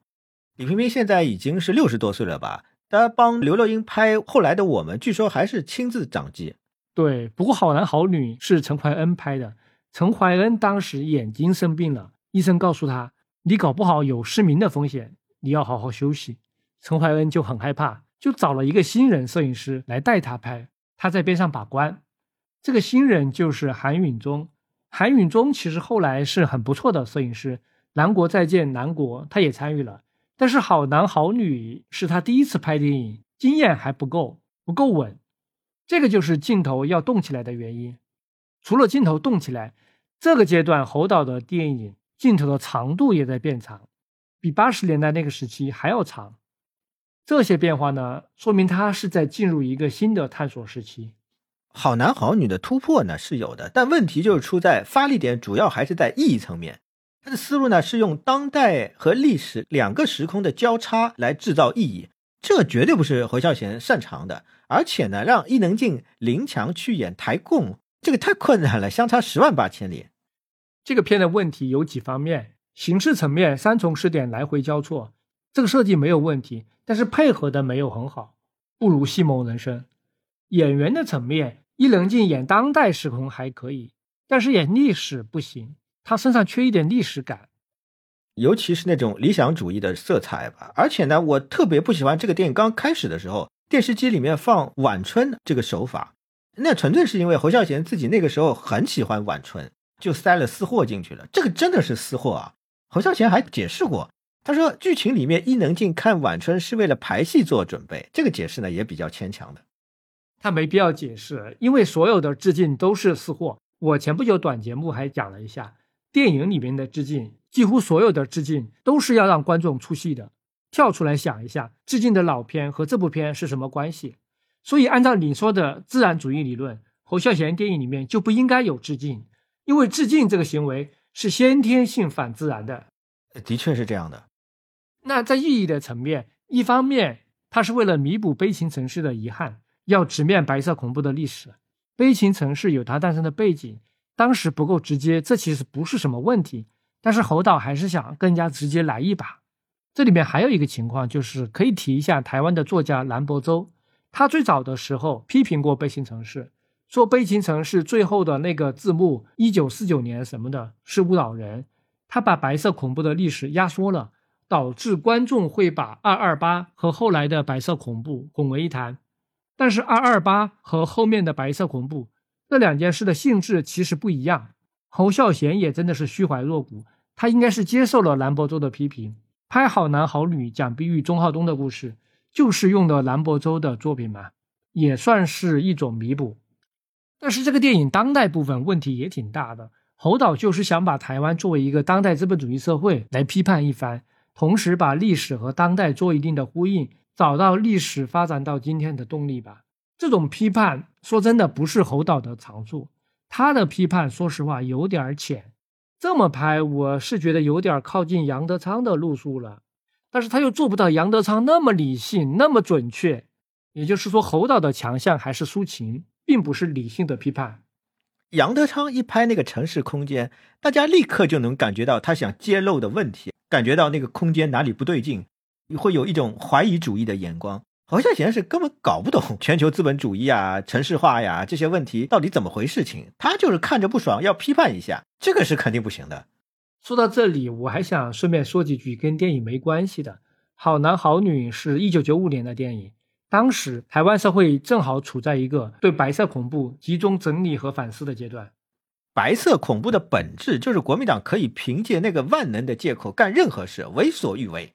我印象比较深的，当时还有一部万人的超级大国民，讲白色恐怖的历史创伤。里面有个角色是被关了三十多年放出来的政治犯，他放出来了，家人朋友就跟他说，现在已经解严了，他就是不信，打死也不信。他说国民党怎么会解严？那怎么可能呢？开什么玩笑？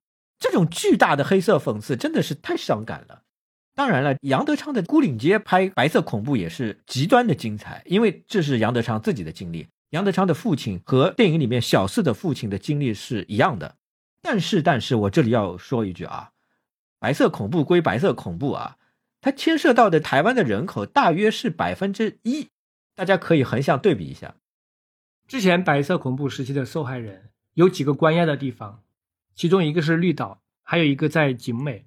李敖是在景美关了四年。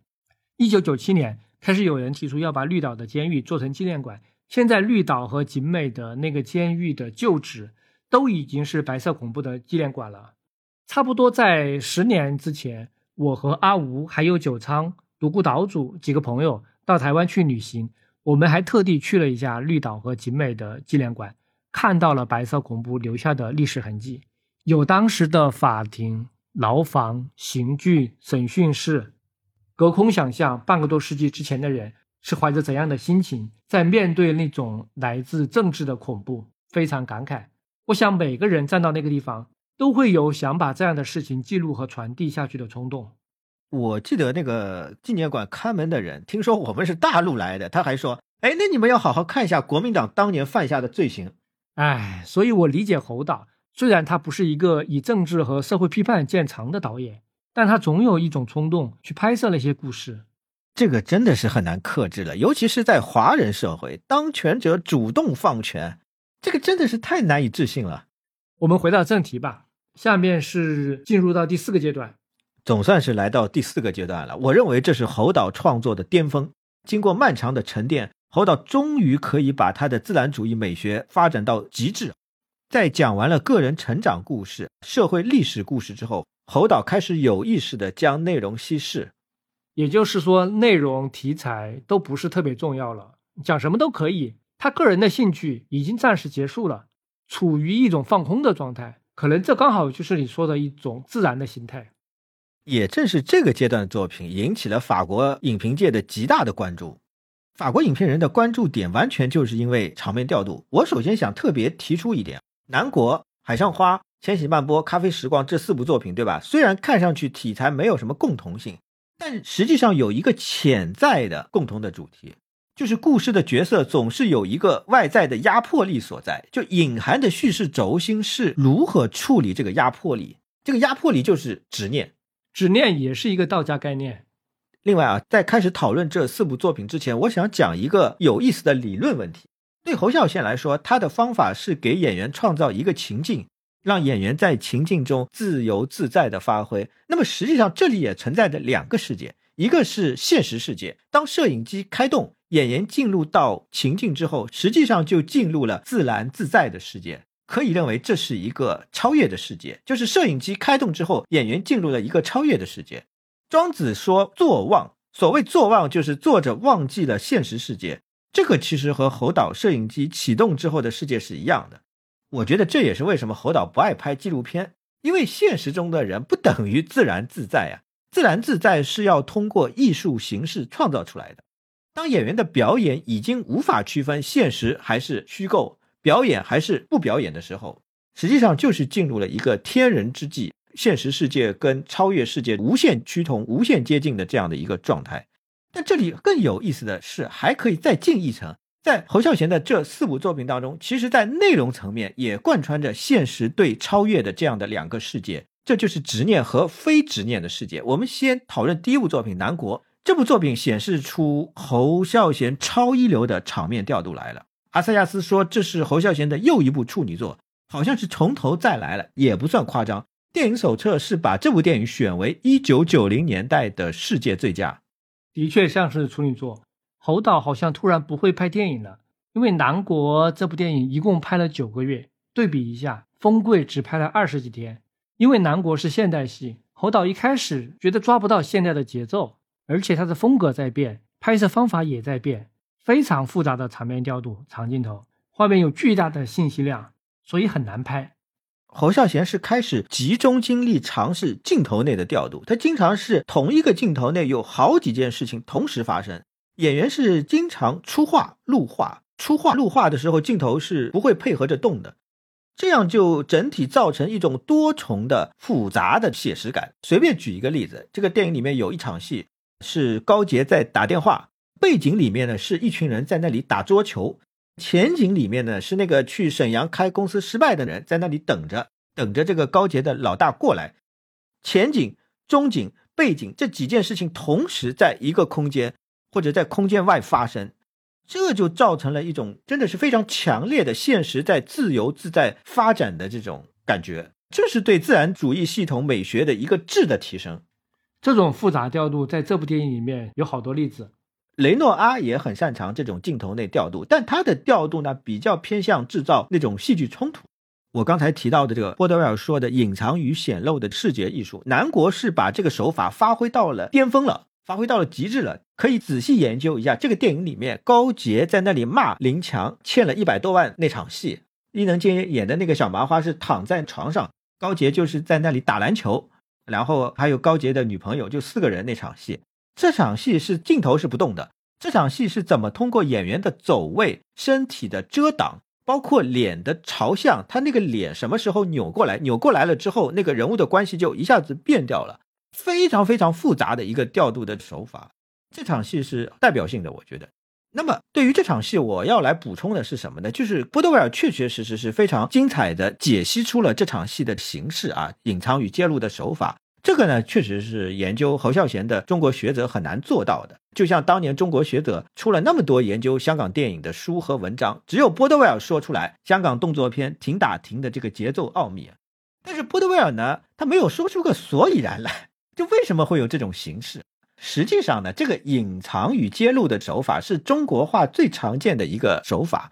陈包一的《中国诗画语言研究》这本书里面说的是非常非常清楚的。他说中国画呀。用笔画再现形体的过程当中，一个重要的概念就是隐藏与显露，尤其是在风景画当中，艺术家必须避免显示一切的艺术，以便于保持气息的灵动，保全神秘。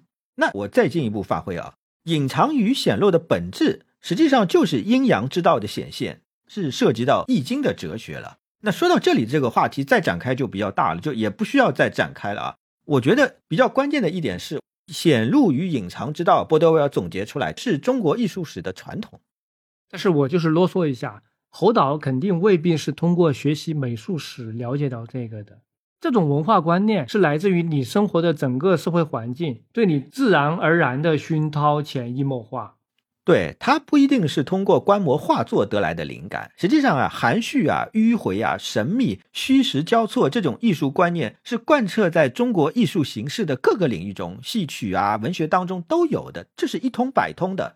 但对于这部电影，我想整体上再做一个判断，其实整部电影就是围绕执念展开。高杰想干点什么事情出来，但干不出来。用他自己的话来说。我他妈开个餐厅都要过五关斩六将啊！他真的就像一个无头苍蝇一样，一会儿就去赶猪，要分拆迁的钱，搬个家都不顺利，搬家人都迟到了。另外，他那个小弟林强突然间想起来了，要拿回他觉得属于自己的那份分地产的钱，这个也是执念。所以整个电影是在处理这个执念。最好笑的是，高杰还认为林强和伊能静这对组合毛起来可以天下大乱，整个就非常的黑色荒谬。那我觉得侯孝贤比较特殊的是，他是用场面调度来处理这个执念。比如说搬家那场戏，重点呢当然是搬家了，对不对？但是搬着搬着，突然之间高杰开始和搬家师傅讨论起胳膊上的刺青来了。这个时候镜头调度又变了，镜头调度就开始拍胳膊上的那个刺青，但是他拍的时候又拍局部，他只是拍一个局部，演员有时候又离开了画面，他这个镜头没有动，他又造成一个画外的空间了。他是突然之间去关注一些细枝末节的事情，在这个时候你会发现，哇，这个演员的身体啊、姿态啊是极度的自在、自然、洒脱，相比之前那个状态有了一个质的提升。再比如说，还有一场戏我印象特别特别深，那场戏拍的真的是林强去找哥哥，就是问那个自己那笔钱嘛，怎么回事情嘛。但是在这个过程当中，在同一个镜头内，林强慢慢的走到了镜头的背景的深处，这个时候高杰就走到了镜头的最前面，他是用筷子夹着饭菜在喂狗。哦，我看到这个动作也真的是哇，极其的自在自然，那个状态就真的是印象太深刻了。侯孝贤就是用这种方式来讨论放下执念的形式，而整个电影最行云流水的场景就是转场镜头。它这个电影的转场镜头都是交通工具在那里移动，尤其是拍摩托车的那个公路场景，这是一个跟拍的长镜头，那真的是淋漓尽致了，展现了人的姿态所流露出来的自在的美感。很多人都说嘛，毕赣的路边野餐骑摩托车是学的南国，基本上应该是吧。那肯定是啊 明摆着的呢。不过这个毕赣路边野餐里面的意象这一块啊，它有很多很多意象，瀑布啊什么的，很多很多意象，更多的是来自塔库斯基的《潜行者》吧。反正毕赣也是一大超，但确实是超出了自己的风格，有点类似昆汀。南国表面上看，故事的线索很乱，信息量很大，它不是一个在情绪上一直抓着观众的那种电影，不像《童年往事》或者《背信城市》。但是我就觉得它的结尾那辆车突然掉到田里面了，爬不出来了，也不知道人是不是还活着。这里拍的太厉害了，前面所有没有到位的情绪全部在这儿补齐了。放到电影史上，这都是一个很棒的结尾。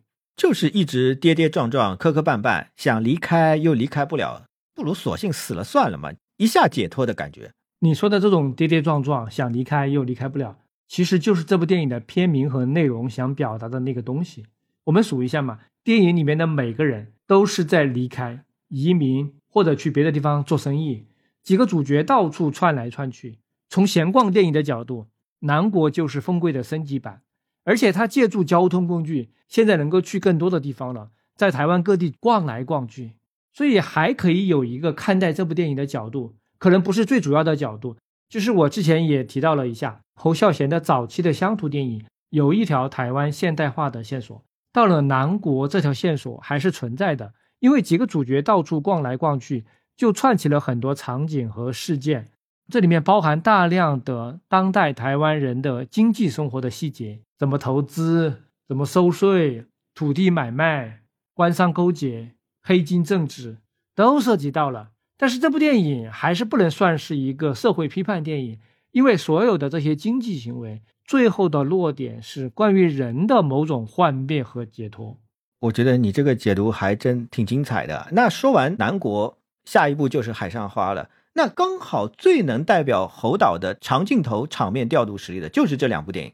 海上花呢，整个电影的空间调度是多重空间的封闭。首先是租界的空间，租界是被封闭在上海这座城市之中；再是妓院的空间，青楼的空间，这是被封闭在租界之中。最后呢，是角色自身深陷于情感的牢笼之中，有好几个三角组合：王老爷、张慧珍、沈小红。就王老爷深陷在后面两个人当中，沈小红深陷在王老爷小柳儿当中，张慧珍深陷在王老爷侄子当中。五少爷，五少爷就朱树人嘛，五少爷是深陷在双玉和他后来又被人介绍了一个明媒正娶的嘛，要娶一个妻子嘛，深陷在这两位女性之中。从难度上来说，《海上花》可能还要高于《南国》。《南国》有很多开放的空间或者半开放的空间，《海上花》就是纯室内了。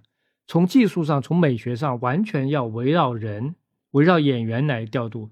首先，它会更单调，它没有开阔的空间给你调剂。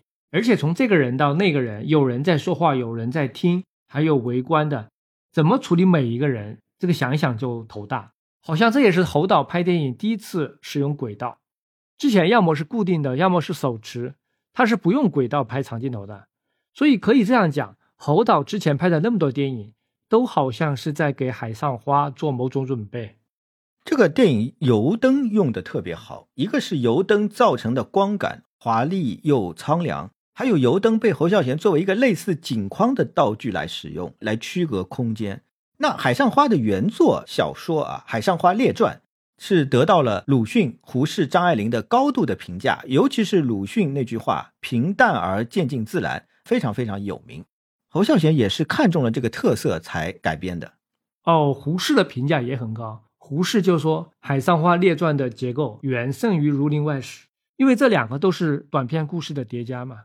但是《儒林外史》只是简单的一个接一个，《海上花列传》的优点是把一些本来不相干的故事穿插藏闪在一起。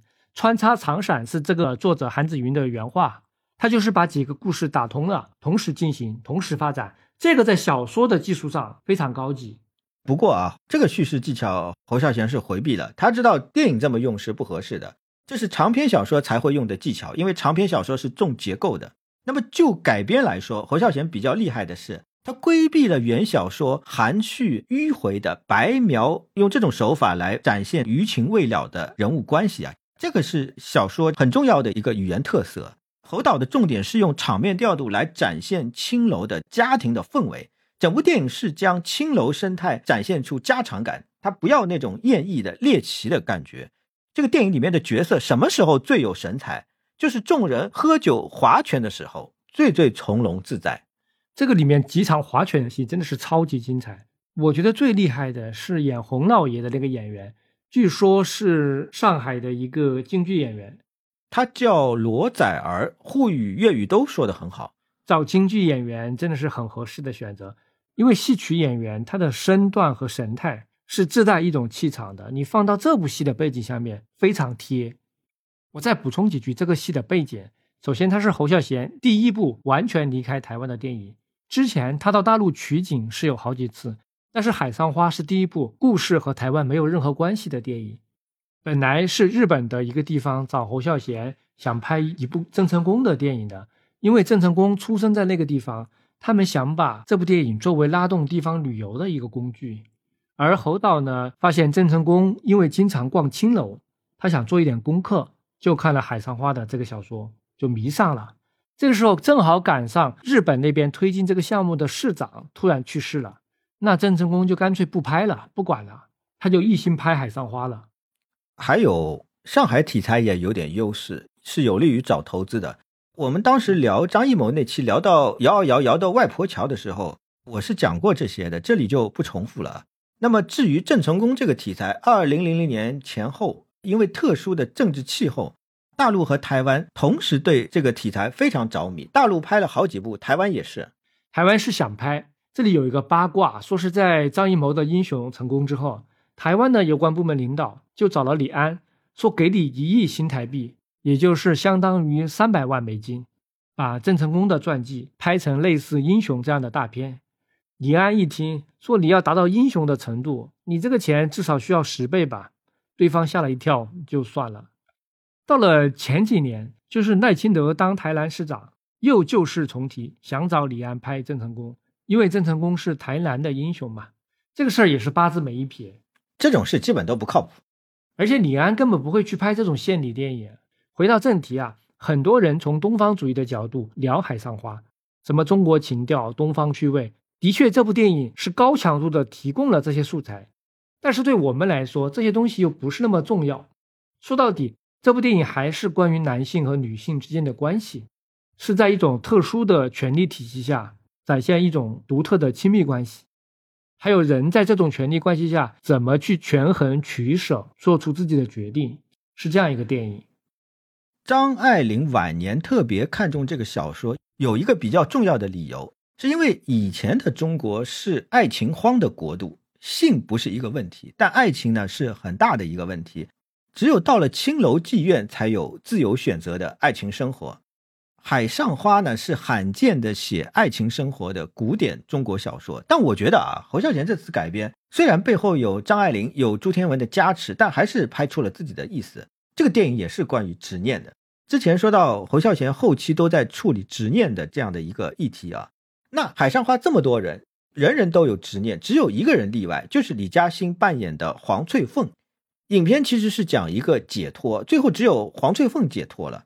他签废除卖身契的那场戏，特别是用了三扇打开的门来调度，就展现这种解脱感。黄翠凤是整部电影中最独立的角色，她的空间也很有西式感，玻璃都是西式的彩绘玻璃，而且是半开放的空间。我不知道你是否同意，李嘉欣在《海桑花》里面确实非常有魅力。虽然大家都公认李嘉欣不是一个特别出色的演员，但是侯导还是敢用她。花瓶嘛，他就是一直被嘲笑花瓶嘛。李嘉欣发挥最好的两部电影，一部是《海上花》，还有一部就是王家卫的《堕落天使》。启用李嘉欣演黄翠凤的事情，我们之前聊香港明星的时候也提过，就是李嘉欣的经纪人是想让李嘉欣演沈小红。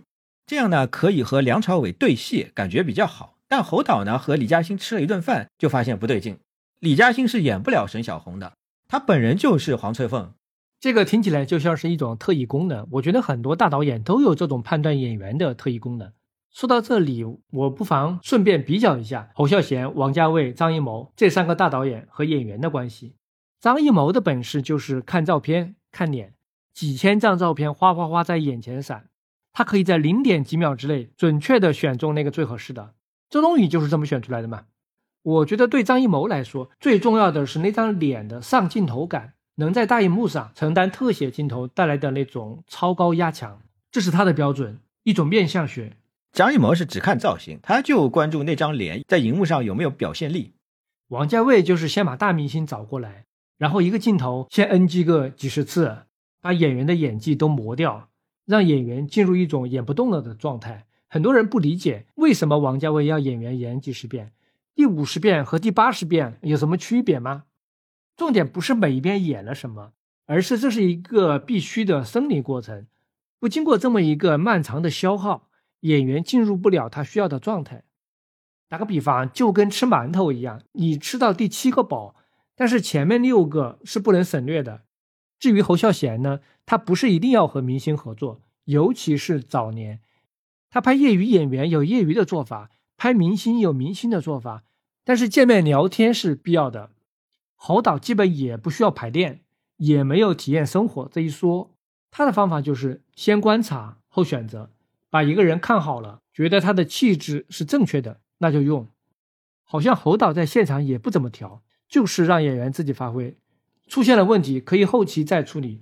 他和伊能静合作就很典型嘛，因为伊能静那个时候从唱歌转型到表演，他演戏还是很认真、很投入的。但是呢，就容易演得非常夸张和过度。侯导发现了，但是他也不告诉他，就后期再处理。在他还没有到非常夸张的时候，就提前咔在这里剪掉。《悲情城市》里面演文雄的陈松勇最搞笑了。侯导呢知道这个人演戏必过火。所以老是用试戏的方法对付他，镜头开了跟他说是试戏啊，这样的陈松勇会相对来说松弛一些，试戏嘛，热身热身。但实际上不是试戏，是真的用了这一条。等到真的拍了，侯导就做做样子了。侯导本来不想用陈松勇的，但是投资人杨登魁非要硬塞进去，只好用了。可能是因为杨登魁和陈松勇都是混黑道出来的，有点惺惺相惜。后来杨登魁去香港投李连杰的戏。又把陈松勇塞进去了，方世玉嘛，雷老虎，以德服人。对啊，不过陈松勇演这种咋咋呼呼的角色是演的还不错。那说侯导不喜欢职业演员，还是因为跟他的电影风格比较有冲突。职业演员的演戏方式一般都是从属于某种戏剧化的情境，和侯导想要的生活感是冲突的。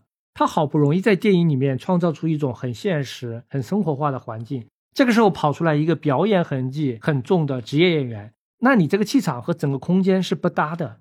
所以侯导定演员主要是两个路数，一个是找业余演员自己演自己，比如他在九份拍戏就找九份当地的素人，因为他觉得当地的人连走路的方式都有当地的特点，外面的人是模仿不了的。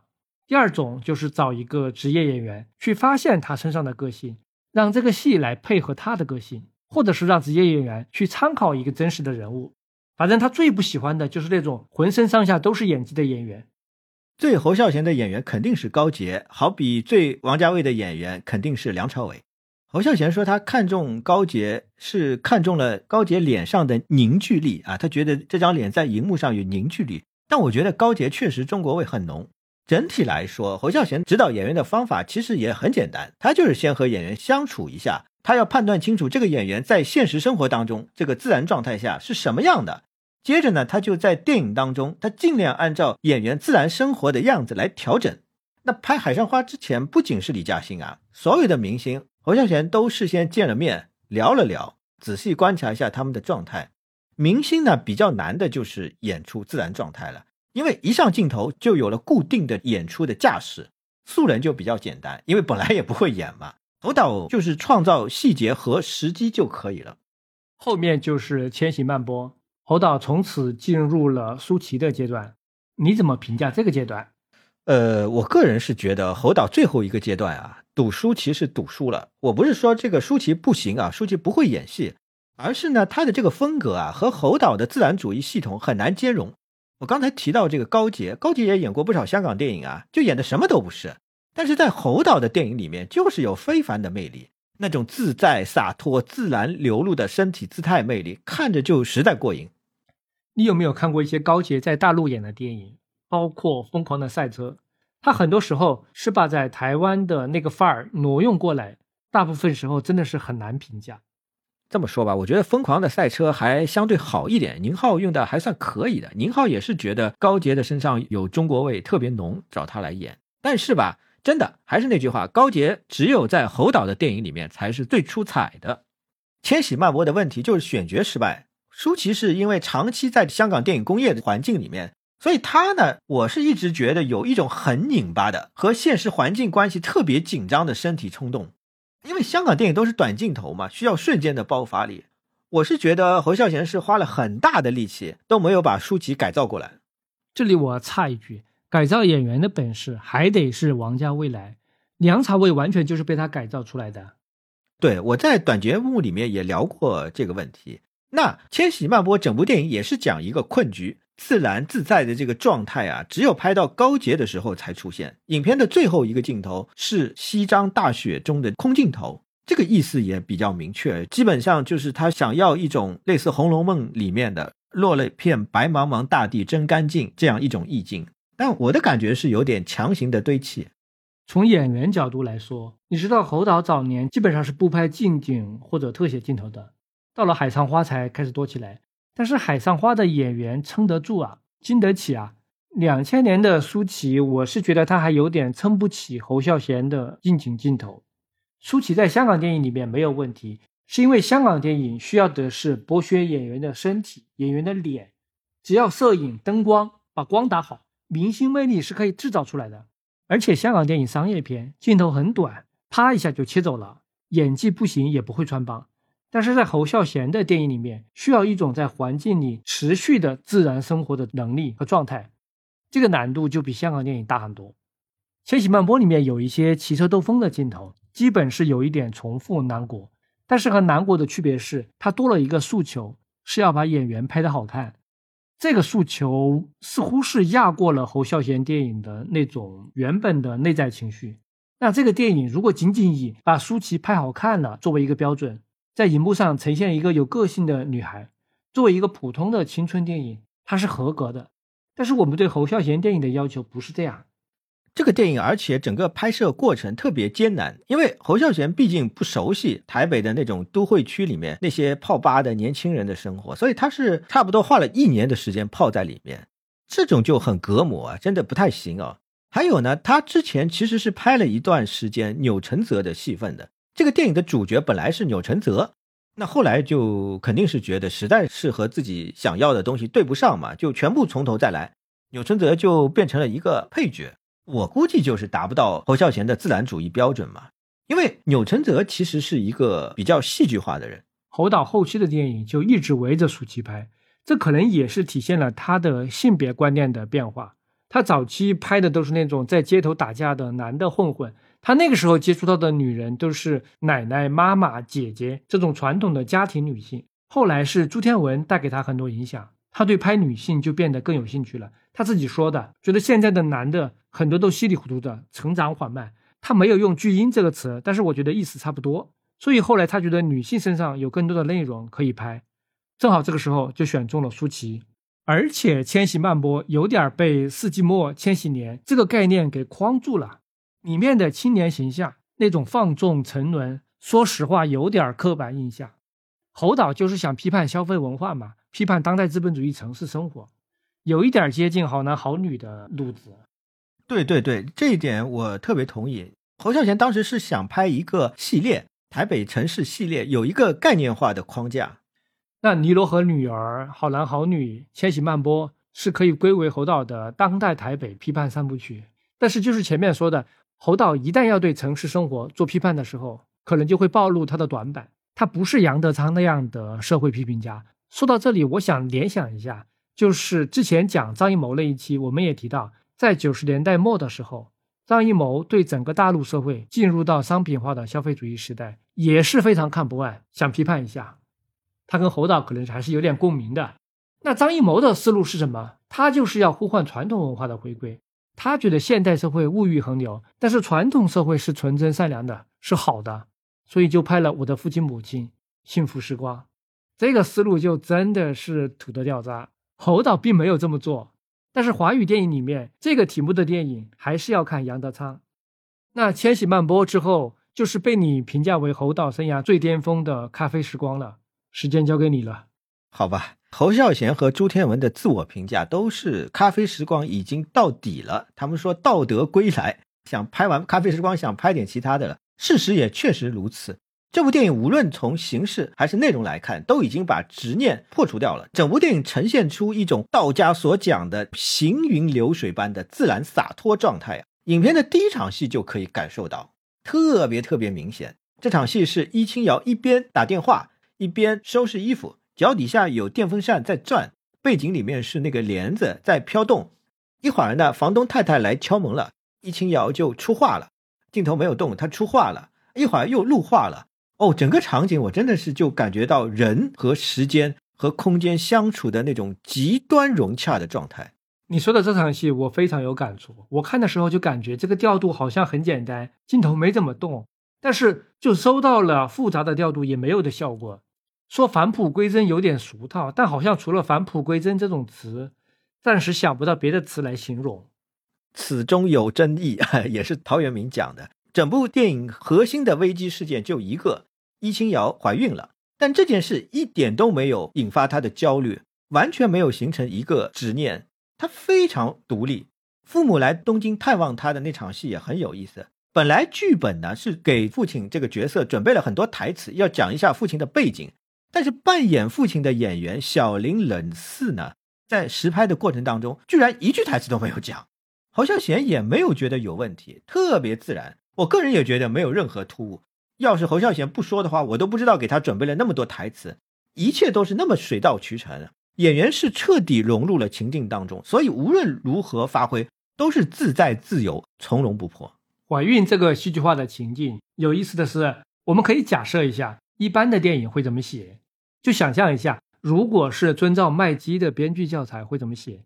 那肯定是要写这件事儿是怎么强烈的改变了一个人的生活，设计很多戏剧化的场面和爆炸式的人际互动。但是《咖啡时光》这个电影，怀孕对生活的影响，我们从表面看不出来，他用密密麻麻的日常行为把这个戏剧性的冲突盖住了。嗯，确实，还有啊，非常重要。整部电影的选角非常关键，这是侯孝贤的创作当中最妥帖的、最适合的一次选角。之前之后的电影，除了南国之外，我感觉每部电影总是有个把角色有问题，不自然。这一次是彻底到位，真的是日本成全了侯导啊！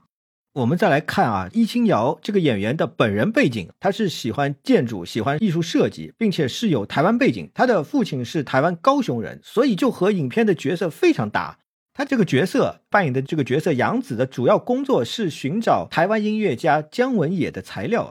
那么再来就是浅野忠信，侯孝贤是见了一次浅野忠信，发现这个人啊虽然是大明星，但生活当中特别像素人，还有点害羞，就完全像一张白纸，所以就直接用了这个形象。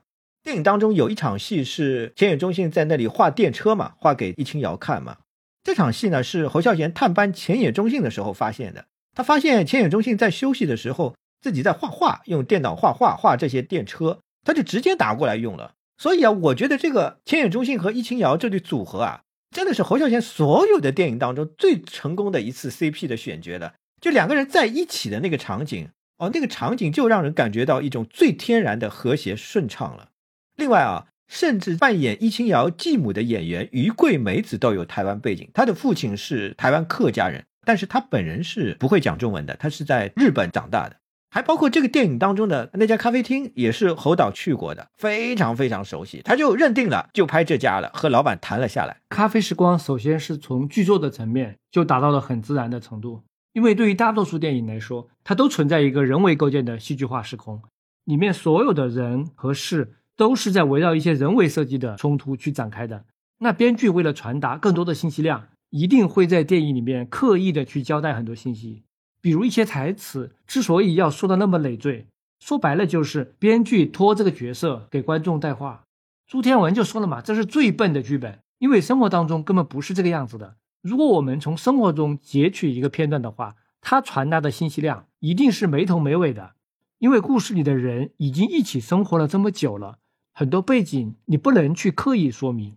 这就是咖啡时光想做的事情。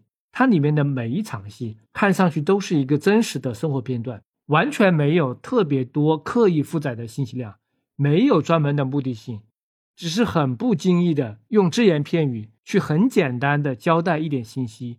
就比如那个女主角的父亲是常驻欧洲的，这种重要的背景信息能不说就不说也没有关系。包括继母的信息也是很后面才透露出来的。就是易清瑶打了那个电话才透露出来的，那个过程是非常妥帖自然的。我是觉得啊，《咖啡时光》是将道家无的这种洒脱自在、独立的逍遥游精神发挥到登峰造极的一部电影。这部电影是松竹公司纪念小金诞辰一百年才有的，但小金的电影是绝对不会出现易清瑶这种独立自在的女性。我觉得真的是侯孝贤才是将吴的精髓、吴的精神拍出来的导演。小金的墓碑上刻着“吴”字，但小金的晚年明显纠结的东西太多了，尤其是对于战败这件事情，他到后来是越来越耿耿于怀的。就在遗作里面，《秋刀鱼之味》，他甚至让厉志仲说出了“还是输了的好”这样的一句反话。我觉得啊，小金晚期风格的那些空无的镜头，更多的是一种精神层面上的自我安慰。西方电影界对小金一直有很大的美丽的误会，对这一点我是越来越坚信不疑。但是这里就不展开了。你说到空镜头，我想到侯孝贤的空镜头从来不是真的空，他是喜欢拍人的行动在整个空间所留下的痕迹。比如说一个人都没有，但是我们可以看到风在吹，野外的话树在动，室内的话可以靠一个电风扇来调动整个空间。还比如说，他会拍一个路面上是装甲车开过的痕迹，就好像啥也没有说，但好像什么都说了。对，装甲车的痕迹是《童年往事》里面的镜头。侯孝贤是用这种方式来表达政治的压迫，含蓄又深沉。还有啊，我要特别特别强调的是，《咖啡时光》这个电影的最后的结尾，钱野在电车上和易清瑶不期而遇，这个过程、这个场景是如此的自然。钱也没有任何戏剧性的表示，就是浅浅一笑，然后是静静的看着睡着的易清瑶。下一个场景呢是两个人走出了地铁，慢慢的走，再接着就是东京的地铁交汇穿插的运行场景，一种自然的秩序的显现。就陶渊明的名句嘛，“采菊东篱下，悠然见南山”，这句名句是形容天人合一的境界，用来形容这个电影的结尾是最合适不过了。以这个镜头来收尾，我认为侯孝贤确确实实是到底了。好，那讲完这个电影就是第五个阶段了。先说一下《最好的时光》吧，这是一部挺多人喜欢的，主要是喜欢张震和舒淇这两个人。只要这两个人在一起演戏，不管演啥都会有粉丝喜欢。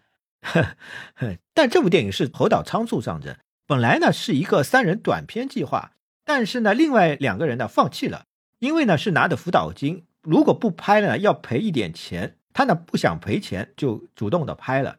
这个三个片段真的完全是重复自己。我觉得呢，第一段是真的是拍的还可以，侯导的自然主义系统还算成功的。舒淇和张震最后牵手的画面看着还是有一点震动的。后面两段就很不行了，尤其是第三段情欲戏是根本不适合自然主义系统，因为演员根本做不到啊。我认为最好的时光肯定不是最好的侯孝贤电影，但是是比较好的舒淇电影。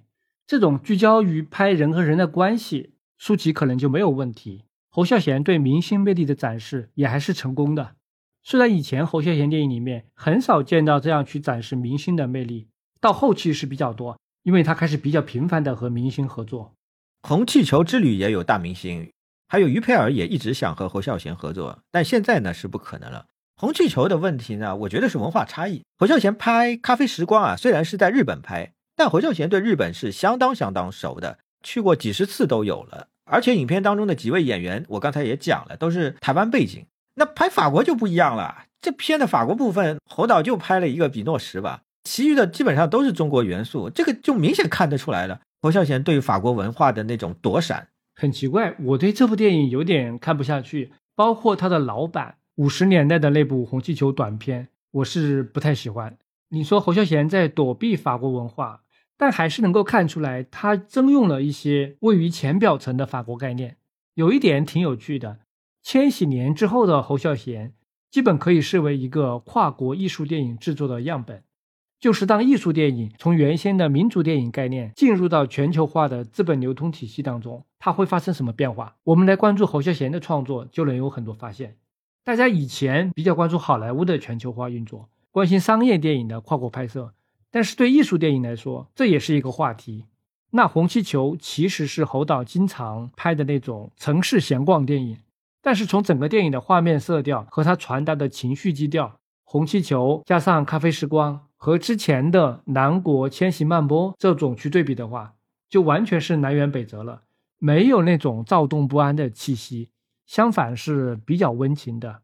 而且对于比台北更加老牌资本主义的城市，巴黎、东京。侯导好像也收回了他的那种尖锐审视的目光，当然这也很正常。作为观光客的视角和本地人的视角本来就不一样。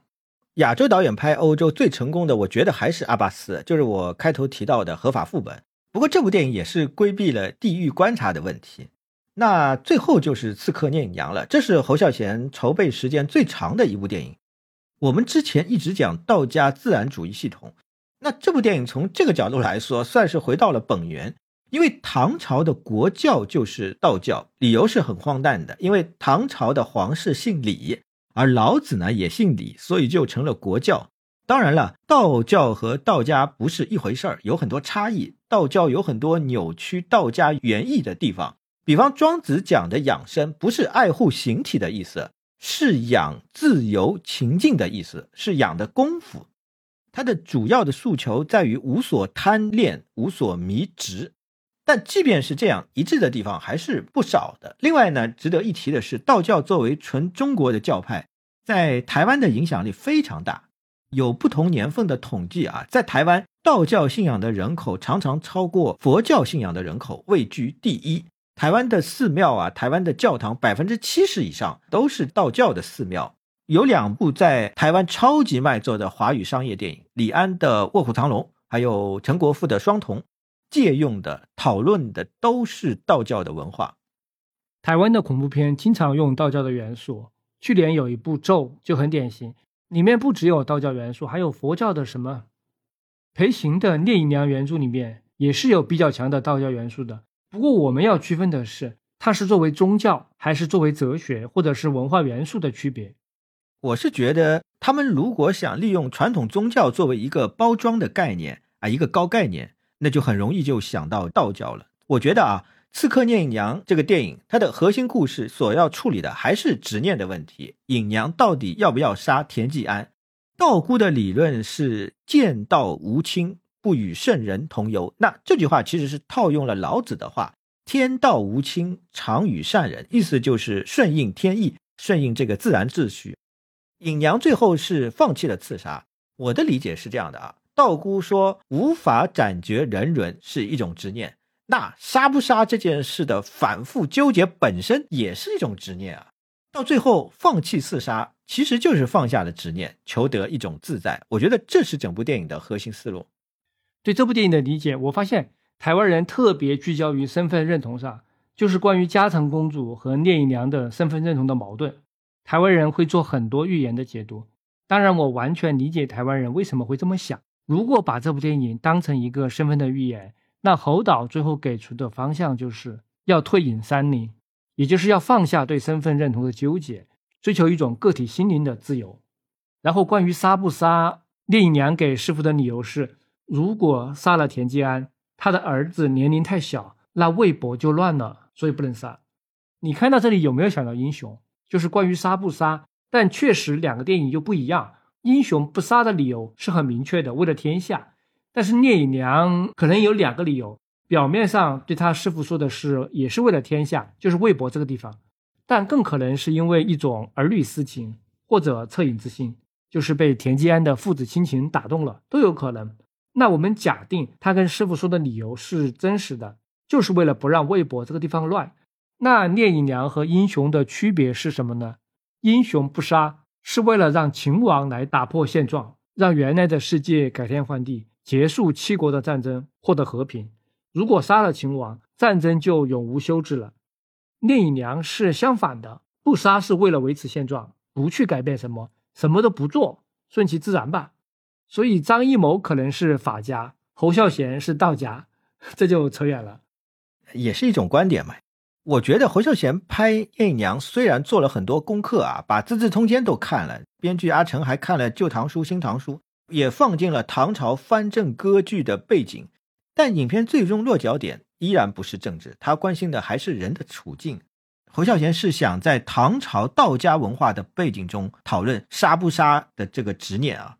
不过，我依然认为，从自然主义系统的角度来说，整部电影是失败的，因为拍摄唐朝太困难了。侯孝贤在《海上花》中用上海话，他是要造成一种尖离的效果，除了上海人，大家都听不懂嘛。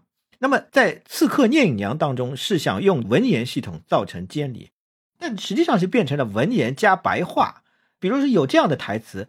这是鲁师傅当年，哎呦，我这个电影有很多鲁的前缀构成的这种词语，我真的是听着非常别扭。这个不是尖离的效果。另外啊，演员的表演方式差异也很大，大陆的演员、台湾的演员，还有戏曲演员，我觉得风格没有统一起来。这方面他是因为有《海上花》的经验，《海上花》里面有大陆的、台湾的、香港的、日本的演员，看不出特别大的不协调。因为在侯导的演员方法系统里面。他不在乎这个，他觉得能够调整好。但是《海上花》行不代表聂隐娘也行啊，这个还是有区别的。侯孝贤自然主义系统方法的核心，我们刚才讲了好几遍的是创造情境，让演员自然自在从容的发挥。那唐朝的历史背景、文言的台词，根本就无法让演员做到这些。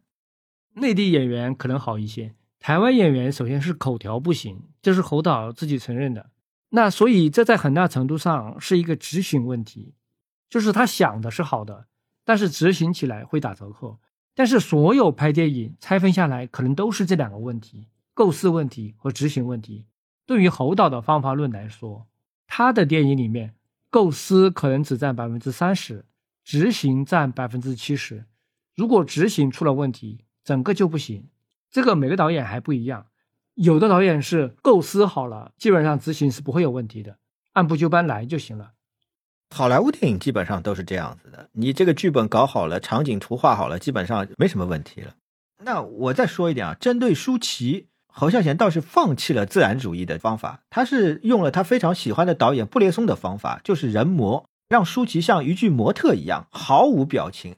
他是要想通过视听语言来锻造这具身体，但显然也并不成功啊。因为布列松不是让一位演员这样，他是让他电影中所有的演员都这样，这就构成了一种统一的风格。单单一位演员这样就很突兀。而且舒淇演聂隐娘其实是有一个比较致命的问题，她年龄偏大，身上已经没有青少年气了。合适的年龄段的演员其实是二十岁出头。其实呢，朱天文对这部电影也是很不满意的，因为本来设定的不是说要做成这样一部电影。因为刚才我也说了，就是他们自己也觉得《咖啡时光》就做到底了嘛，道德归来嘛，想做一些其他的尝试啊，比如说从类型电影出发试试看嘛。但是搞到最后，侯导还是坚持以前的方法。周天文后来说，这个计划从根子上来说就是错误的，就是不应该拍唐朝，拍唐朝太麻烦了。侯孝贤还是应该拍现代。另外呢，编剧阿成也有提过建议，在当代台北拍，拍一个当代的刺杀故事。侯导也是拒绝了。我觉得有一个原因，就是如果在年少的时期看过很多武侠的话，对一个人的最基本的人格特质是有影响的，会形成一个情节。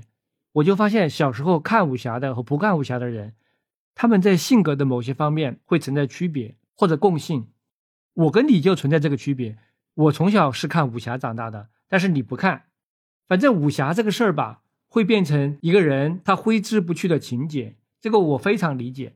另外，可能是武侠是跟侯导的风格距离最远的一种类型。那他反正已经都到底了，那就挑战一把嘛。嗯，他想挑战的还挺多。他在访谈里面提的次数最多的想拍的计划有两个，一个呢是合肥四姐妹，也就是沈从文的太太张兆和他们家四姐妹的故事；还有一个是胡兰成《今生今世》里写的佘爱珍，他是想过找张曼玉来演，张曼玉一听上海话又吓死了，不演了。那侯孝贤有一个说法：男人要刚强，女性要烈。他觉得胡兰成笔下的佘爱珍就是这样的一位有魅力的民国女子。不过拍佘爱珍其实也是不可能的，审查也不允许。侯孝贤也很清楚，真的没有办法拍啊，因为那个时代的人，现代人要扮演侯孝贤写实的要求又那么高，那肯定就要付出极大的代价。那个面相、那个脸相要改过来很困难，很困难。光训练演员就要训练几年。《海上花》呢是特殊案例，它是一个青楼的题材，人情啊都是半真半假。演艺圈的明星去演呢，正好合适。反正啊，原生背景的武侠也算是侯孝贤的一种执念吧。那你对侯导的整个电影生涯有什么总体评价？我认为侯导的一生还是很完满的。人确实是有很大的慧根，早年很顽劣，吃喝嫖赌无所不干，但在青春巨变的时刻，能够彻底斩断劣根，与过去的生活告别。这不是一般的人能够做到的。在几乎没有理论学习、没有电影教育背景的情况下，懵懵懂懂的调动生命经验，渐进式的完成最终极的艺术表达。理论层面，我有比较大的一个感慨是：我们之前说中国的现代化是船坚炮利之下被动的现代化，那侯导的艺术创作在美学层面给了我一个比较大的启示是：传统中国的哲学美学世界。在没有经过极端革命文化洗礼的情况下，是同样可以转换成非常现代的美学形式、美学经验。传统文化中同样孕育着某种现代性，而这种现代性又不是西式的，但又可以被西方接受、普世化。这一点呢，可以简单概括为一种中式的现代主义。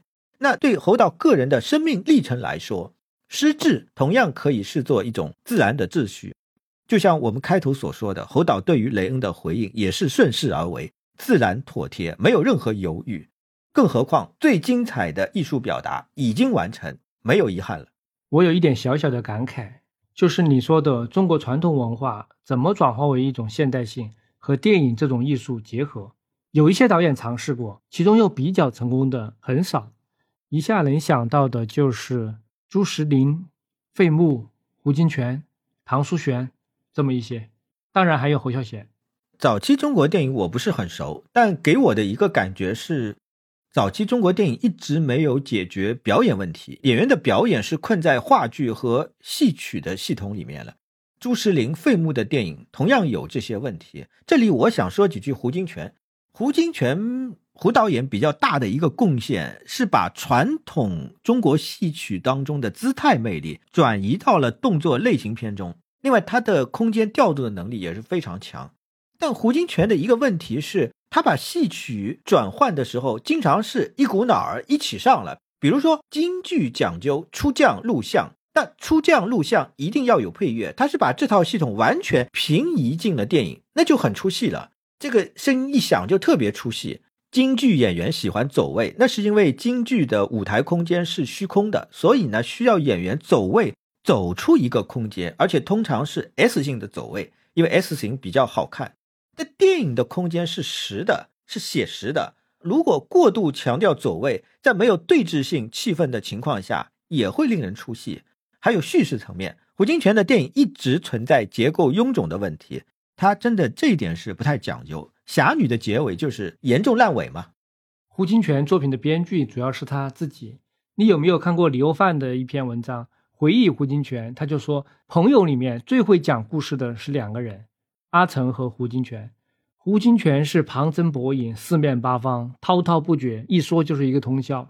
他这样像滔滔江水一样下来，去除取经可能是一个问题。我看过李欧范这篇文章，他说胡金铨是斯坦尼风格的，阿成是布莱希特风格、监离风格的。对对对，胡金铨读的书特别多，尤其是历史掌故，他和李汉祥确实是不分伯仲，一个明史，一个清史，各有分工。胡导演还特别痴迷山水画的视觉。用放烟雾的方法来模拟这个山水画，但是我觉得这个效果呢是事倍功半，因为电影的视觉啊和绘画的视觉材质啊是两码事。总体来说，胡金铨对古典中国艺术精神的转化只表现在动作戏中，他没有像侯孝贤一样完成一个整体的现代转化，而且对中国文化的展现呢，我觉得有符号化的倾向。侯孝贤的电影一看就是现代电影，但内核是来自道家自然主义系统。然后我还想到，对于台湾来说，出了一个侯孝贤，还出了一个杨德昌，这两个人曾经是好朋友，但他们真的是完全反过来的。侯孝贤的美学思维是东方化的，但杨德昌是一种偏西方化的理性主义的工程师头脑。他们是处在两端，而大部分的华语电影导演是在这中间。我想这大概和台湾的历史环境有关系。华人地区那也只有台湾具备这样的条件。中国大陆一百多年来强势的革命文化造就出来的器物典章，反倒是中西两头都不搭。